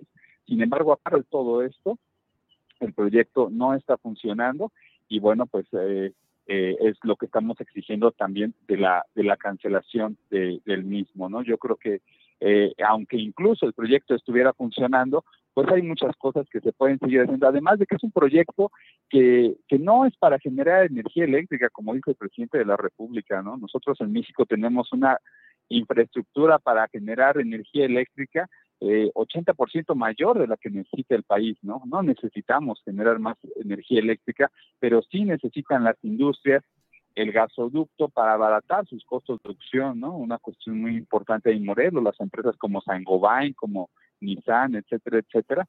Y bueno, pues detrás del proyecto integral Morelos también ha estado viniendo todo un proceso de industrialización en la zona que inclusive implica otros megaproyectos. Es por eso que el proyecto integral Morelos, el transísmico, el tren Maya, no son... Se volvió a cortar la comunicación. Bueno, pues trataremos de restablecerla. Íbamos invictos, íbamos invictos y ya nos desmonetizaron. Habíamos avanzado y habíamos eh, podido seguir adelante con nuestra transmisión a salvo de estos eh, golpes eh, económicos desmonetizadores y bueno, ya acaban de anunciar que eh, queda desmonetizada nuestra transmisión de este día. Vamos a hacer el último esfuerzo por conectarnos con eh, Juan Carlos Flores para seguir platicando sobre este tema. Así es que Juan Carlos, Juan Carlos, eh, reanudamos la comunicación telefónica. Sí, un poco difícil ha estado pasando esto. Sí. Sí, sí. Eh, pues eh, Juan Carlos, estaremos atentos a lo que suceda en este tema. Eh, desde luego, lo que implique la exigencia de que haya verdad y justicia respecto al asesinato de Samir Flores, por una parte, y por otra también lo relacionado con el propio funcionamiento en sí de esta termoeléctrica rechazada insistentemente y que sin embargo se ha puesto a funcionar. A reserva de lo que tú desees agregar, Juan Carlos, yo agradezco la oportunidad de platicar sobre el tema. Así es, Julio, pues justamente como dices, eh, el estar atentos en todo lo que está pasando, esta situación incluso nos preocupa de los riesgos que puedan seguir sucediendo para las personas defensoras, para las poblaciones sobre este tema, si hay una pugna entre mismos narcopolíticos, como incluso mismo menciona el, el gobernador Cuauhtémoc Blanco, que entonces eh, quede en medio la población de este asunto, es una cuestión que también nos preocupa, pero también poner muy en el tema eh, público la vinculación del crimen organizado con la imposición de los megaproyectos, ¿no? Es una cuestión que, que cada vez va en aumento y que, bueno, con todo este acuerdo de López Obrador de impulsar los megaproyectos sin mayor autorización, este, eh, de impacto ambiental, sin mayor consentimiento y consulta de los pueblos, pues va vinculado, ¿no? Va vinculado el crimen organizado con este estado de excepción que se está promoviendo para impulsar proyectos de muerte, ¿no? Entonces, eh, yo creo que es algo muy importante que vayamos viendo y que ahorita se está desvelando justamente en el proyecto integral modelo. Juan Carlos Flores, muchas gracias por esta entrevista y seguiremos atentos a lo que suceda por allá. Gracias, Juan Carlos. Gracias a ti, Hasta luego. Bueno, pues esta ha sido, eh, hemos cumplido ya con todo este eh, la serie de entrevistas de información, la mesa que hemos tenido. Son las 3 de la tarde con 21 minutos y bueno, pues ya estamos listos para avanzar eh, en otros eh, temas para ir cerrando nuestra, nuestro programa de hoy. Adriana Buentello, buenas tardes. Ya está por ahí Adriana o todavía no está. Si no, aquí seguimos. Adriana, no hay problema. Adriana, buenas tardes. ¿Cómo estás, Julio? Muy buenas tardes. Pues es que, híjole, batallando con estas cuestiones técnicas, qué horror, ¿eh? Sí, sí, sí, sí, de todo. Pero bueno, pues así están las cosas. ¿Cómo estás, Adriana? Bien, Julio, muy buenas tardes. Saludos a todos los que todavía nos están viendo, pues ya estamos en este trámite final. Julio, si me permites, vamos a ir con nuestra querida Sol Ángel para que nos adelante un poquito de lo que va a tener en el programa hoy en el Palo de la Piñata a las 8 de la noche, Julio. Adelante, con gusto. Muchas gracias. Y recuerden, ya regresa hoy a las 8 de la noche el Palo de la Piñata y tiene un invitado muy especial que a muchos nos gustó la participación que tuvo hace tiempo. Lo recuerdo, querida Sol, con el tema de la ansiedad. Qué barbaridad, increíble invitado. ¿Cómo estás, Sol? Feliz año, muy buenas tardes. Muy buenas tardes, muchas gracias, Adriana. La verdad es que sí, este, feliz año, feliz año a ti y a toda la audiencia, qué gusto la verdad es que siento que este año empezó muy rápido, ¿no? O sea, como que el lunes ya fue y ya se acabó, se acabaron las vacaciones. Este, pero ¿Perdón? No, así es, digo, así empezamos eh, con todo, pero además también con desmonetizaciones, con problemas técnicos y, ay, que de pronto hoy uno anda arrastrando todas sí, con eso de que Telmex y Telcel se cayeron, siento que todo el mundo estuvimos este, ahí como locos. Claro, claro, Sol. ¿Y qué tenemos el día de hoy? Pues mira, vamos a hablar hoy con, como ya dijiste, nuestro muy querido y, admirado Enrique Caballero, que hoy nos trae un tema muy interesante que es el de las neurociencias y, y la explicación de la mente, ¿no? El estudio, o sea, él plantea si el estudio del cerebro contribuye para explicar el funcionamiento mental, lo cual me parece muy, muy interesante él dice que muchos estudiosos del cerebro se han lanzado a hablar de educación, de crianza de los hijos, de deporte, de manejo de emociones, de finanzas, de muchísimos temas, eh, con el supuesto de que conociendo el funcionamiento del cerebro, ellos pueden comprender el comportamiento humano. Y lo que Enrique Caballero plantea es que la mayor parte de la conducta humana, aunque necesita del funcionamiento cerebral, depende directamente de la mente y los procesos mentales eh, son los que explican las actividades humanas. Entonces, es un planteamiento muy interesante. La verdad es que yo empecé a leer, digo, empezamos a platicar, em, Enrique y yo me empezó a explicar, porque evidentemente es un tema súper complejo. Claro. Eh, pero me pareció súper interesante, entonces nos vamos a, pasar todo el programa. La verdad es que este programa no va a ser de dos horas definitivamente, pero nos vamos a pasar todo el programa con él tratando de entender eh, cómo funciona la mente y, de, pues él, él, quiere desmontar este mito del dualismo mente-cuerpo. Entonces va a estar muy, muy interesante. Eh, ya saben que yo no soy experta en nada de esto, así que definitivamente vamos a ir entendiendo esto con manzanas y peras y con preguntas básicas. Entonces vamos a ir entendiendo qué es la mente, ¿no? ¿Cuál es la diferencia de mente, cerebro, eh, cuál es el funcionamiento, todo esto. Entonces va a estar muy, muy interesante, Adriana. Híjole, pues eh, va a estar interesante, pero además, sobre todo para las personas que ya vimos el programa anterior que hablaba de ansiedad, porque el tema de la ansiedad es bien complejo también y sobre todo para quienes no han padecido crisis de ansiedad, muy difícil comprender lo que sucede en estas o en estas circunstancias y además también en la mente yo, yo, yo soy de las de la idea también que después de unas crisis de ansiedad o después de padecer crisis de ansiedad, empiezas a desarrollar de pronto otras cosas que si no se controlan, como es la hipocondria, pues también uno se deja ir, ¿no? Se vuela. Este, así que va a estar interesantísimo siempre hablar del cerebro, de la mente, es pues muy complejo, pero muy interesante y pues nos vamos a echar un clavado eh, a, este programa, querida Sol, porque sin duda hay muchísimo eh, de lo que hablar y va a estar buenísimo. Así es, la verdad es que de verdad, de verdad me parece un tema súper interesante y además entiendo que es un, es desde un enfoque que no se ha tratado tanto, ¿no? Normalmente, como, como ya lo dije, pues eh, se dice que, que las neurociencias son las que pueden entender la mente y, y bueno, él plantea que no, no, es la neurociencia la que va a explicar las actividades humanas ni el comportamiento de la mente, entonces eh, va a estar muy interesante.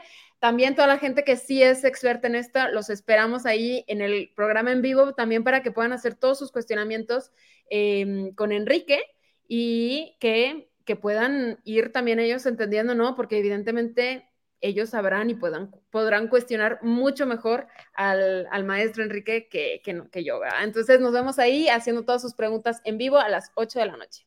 Perfecto, pues sin falta, no nos lo perdemos, querida Sol. Muchísimas gracias, un fuerte abrazo. Igualmente, Adri, un abrazote. Muchas gracias. Uy, suena muy, muy bien este, este programa eh, y de verdad, pues todas las preguntas que tengan, hay mucha eh, curiosidad en torno a cómo funciona pues, la mente, el cerebro y yo creo que es, em, todos tenemos pues siempre preguntas en torno a esto, porque no usamos pues ni la mitad menos, ni una cuarta parte del cerebro y creo que hay muchísimas dudas todavía eh, que la ciencia debe de responder. Y pues, si les parece bien, vamos a cerrar, vamos a cerrar rápidamente con pues eh, unas eh, notas, unos pequeños segmentos de la conferencia mañanera, porque hoy, pues, sin duda también el presidente López Obrador dio mucho de hablar, sobre todo porque eh, pues el presidente reiteró su confianza al titular de la Fiscalía General de la República, Alejandro Gertz Manero, esto por el proceso contra Emilio Lozoya, exdirector de Pemex, y aseguró además que es incapaz de fabricar delitos. Si les parece, vamos a escuchar. Yo lo único que puedo decir o repetir es que le tengo confianza al fiscal general, a Gertz Manero, Alejandro Gertz Manero y este lo considero una agente íntegra, incapaz de fabricar delitos. Bueno, además también el presidente López Obrador aseguró que la inflación pues no se ha comido ni se va a comer los incrementos al salario mínimo logrados en los primeros tres años de su gobierno y que eso sucedía durante el periodo neoliberal. Escuchemos pues no estamos viendo que haya deterioro. No se ha comido la carestía el incremento al salario mínimo.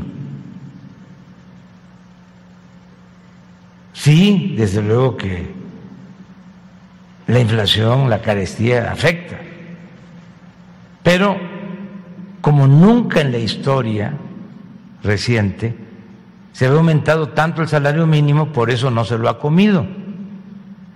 Se lo comía, se lo tragaba en el periodo neoliberal. Bueno, y además anunció hoy una nueva sección en la conferencia mañanera que se va a realizar el primer jueves de cada mes para informar sobre el desarrollo económico y social del país. Escuchemos los detalles.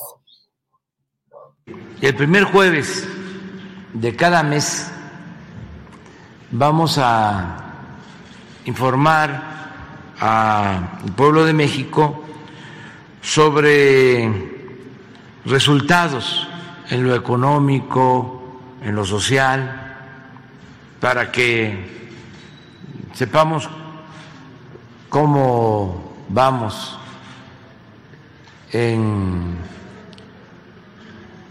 todos los terrenos, cómo vamos en eh, ingresos, cómo vamos en deuda, cómo vamos en inflación, cómo vamos en creación de empleos, cómo va la bolsa,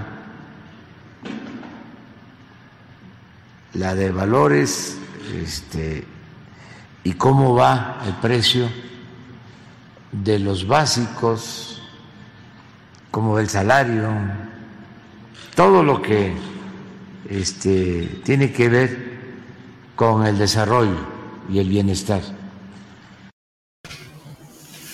Bueno, Julio, estos son algunos de los de los segmentos hoy de la conferencia mañanera. Y fíjate que hace unos, hace unos minutos, hace unos 10 minutos, el eh, gobernador, precisamente el gobernador de Zacatecas, David Monreal, eh, publicó un video eh, donde señala que se ha logrado la detención de los presuntos responsables vinculados a los hechos ocurridos hoy por la mañana en Zacatecas, lo que ustedes ya comentaban durante la mesa de seguridad.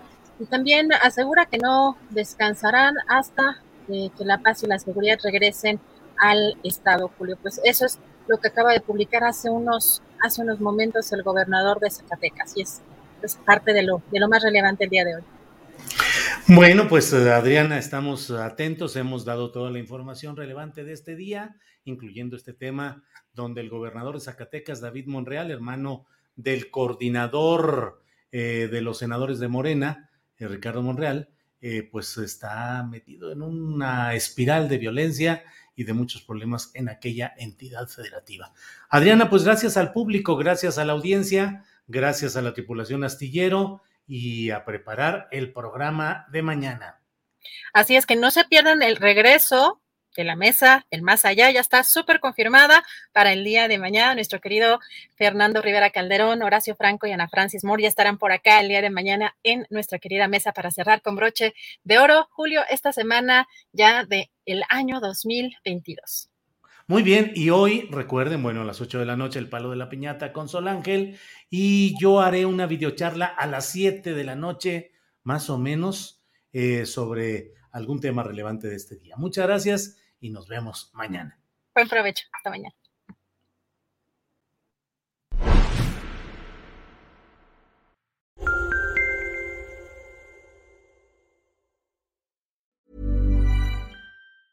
Tired of ads barging into your favorite news podcasts? Good news. Ad-free listening is available on Amazon Music. For all the music plus top podcasts included with your Prime membership. Stay up to date on everything newsworthy by downloading the Amazon Music app for free or go to amazon.com slash news ad free. That's amazon.com slash news ad free to catch up on the latest episodes without the ads. ¿No te encantaría tener 100 dólares extra en tu bolsillo? Haz que un experto bilingüe de TurboTax declare tus impuestos para el 31 de marzo y obtén 100 dólares de vuelta al instante. Porque no importa cuáles hayan sido tus logros del año pasado, TurboTax hace que cuenten. Obtén 100 dólares de vuelta y tus impuestos con 100% de precisión, solo con Intuit TurboTax. Debes declarar para el 31 de marzo. Crédito solo aplicable al costo de la presentación federal con TurboTax Full Service. Oferta sujeta a cambios o cancelación en cualquier momento. Para que te enteres del próximo noticiero, suscríbete y dale follow en Apple, Spotify, Amazon Music, Google o donde sea que escuches podcast. Te invitamos a visitar nuestra página julioastillero.com.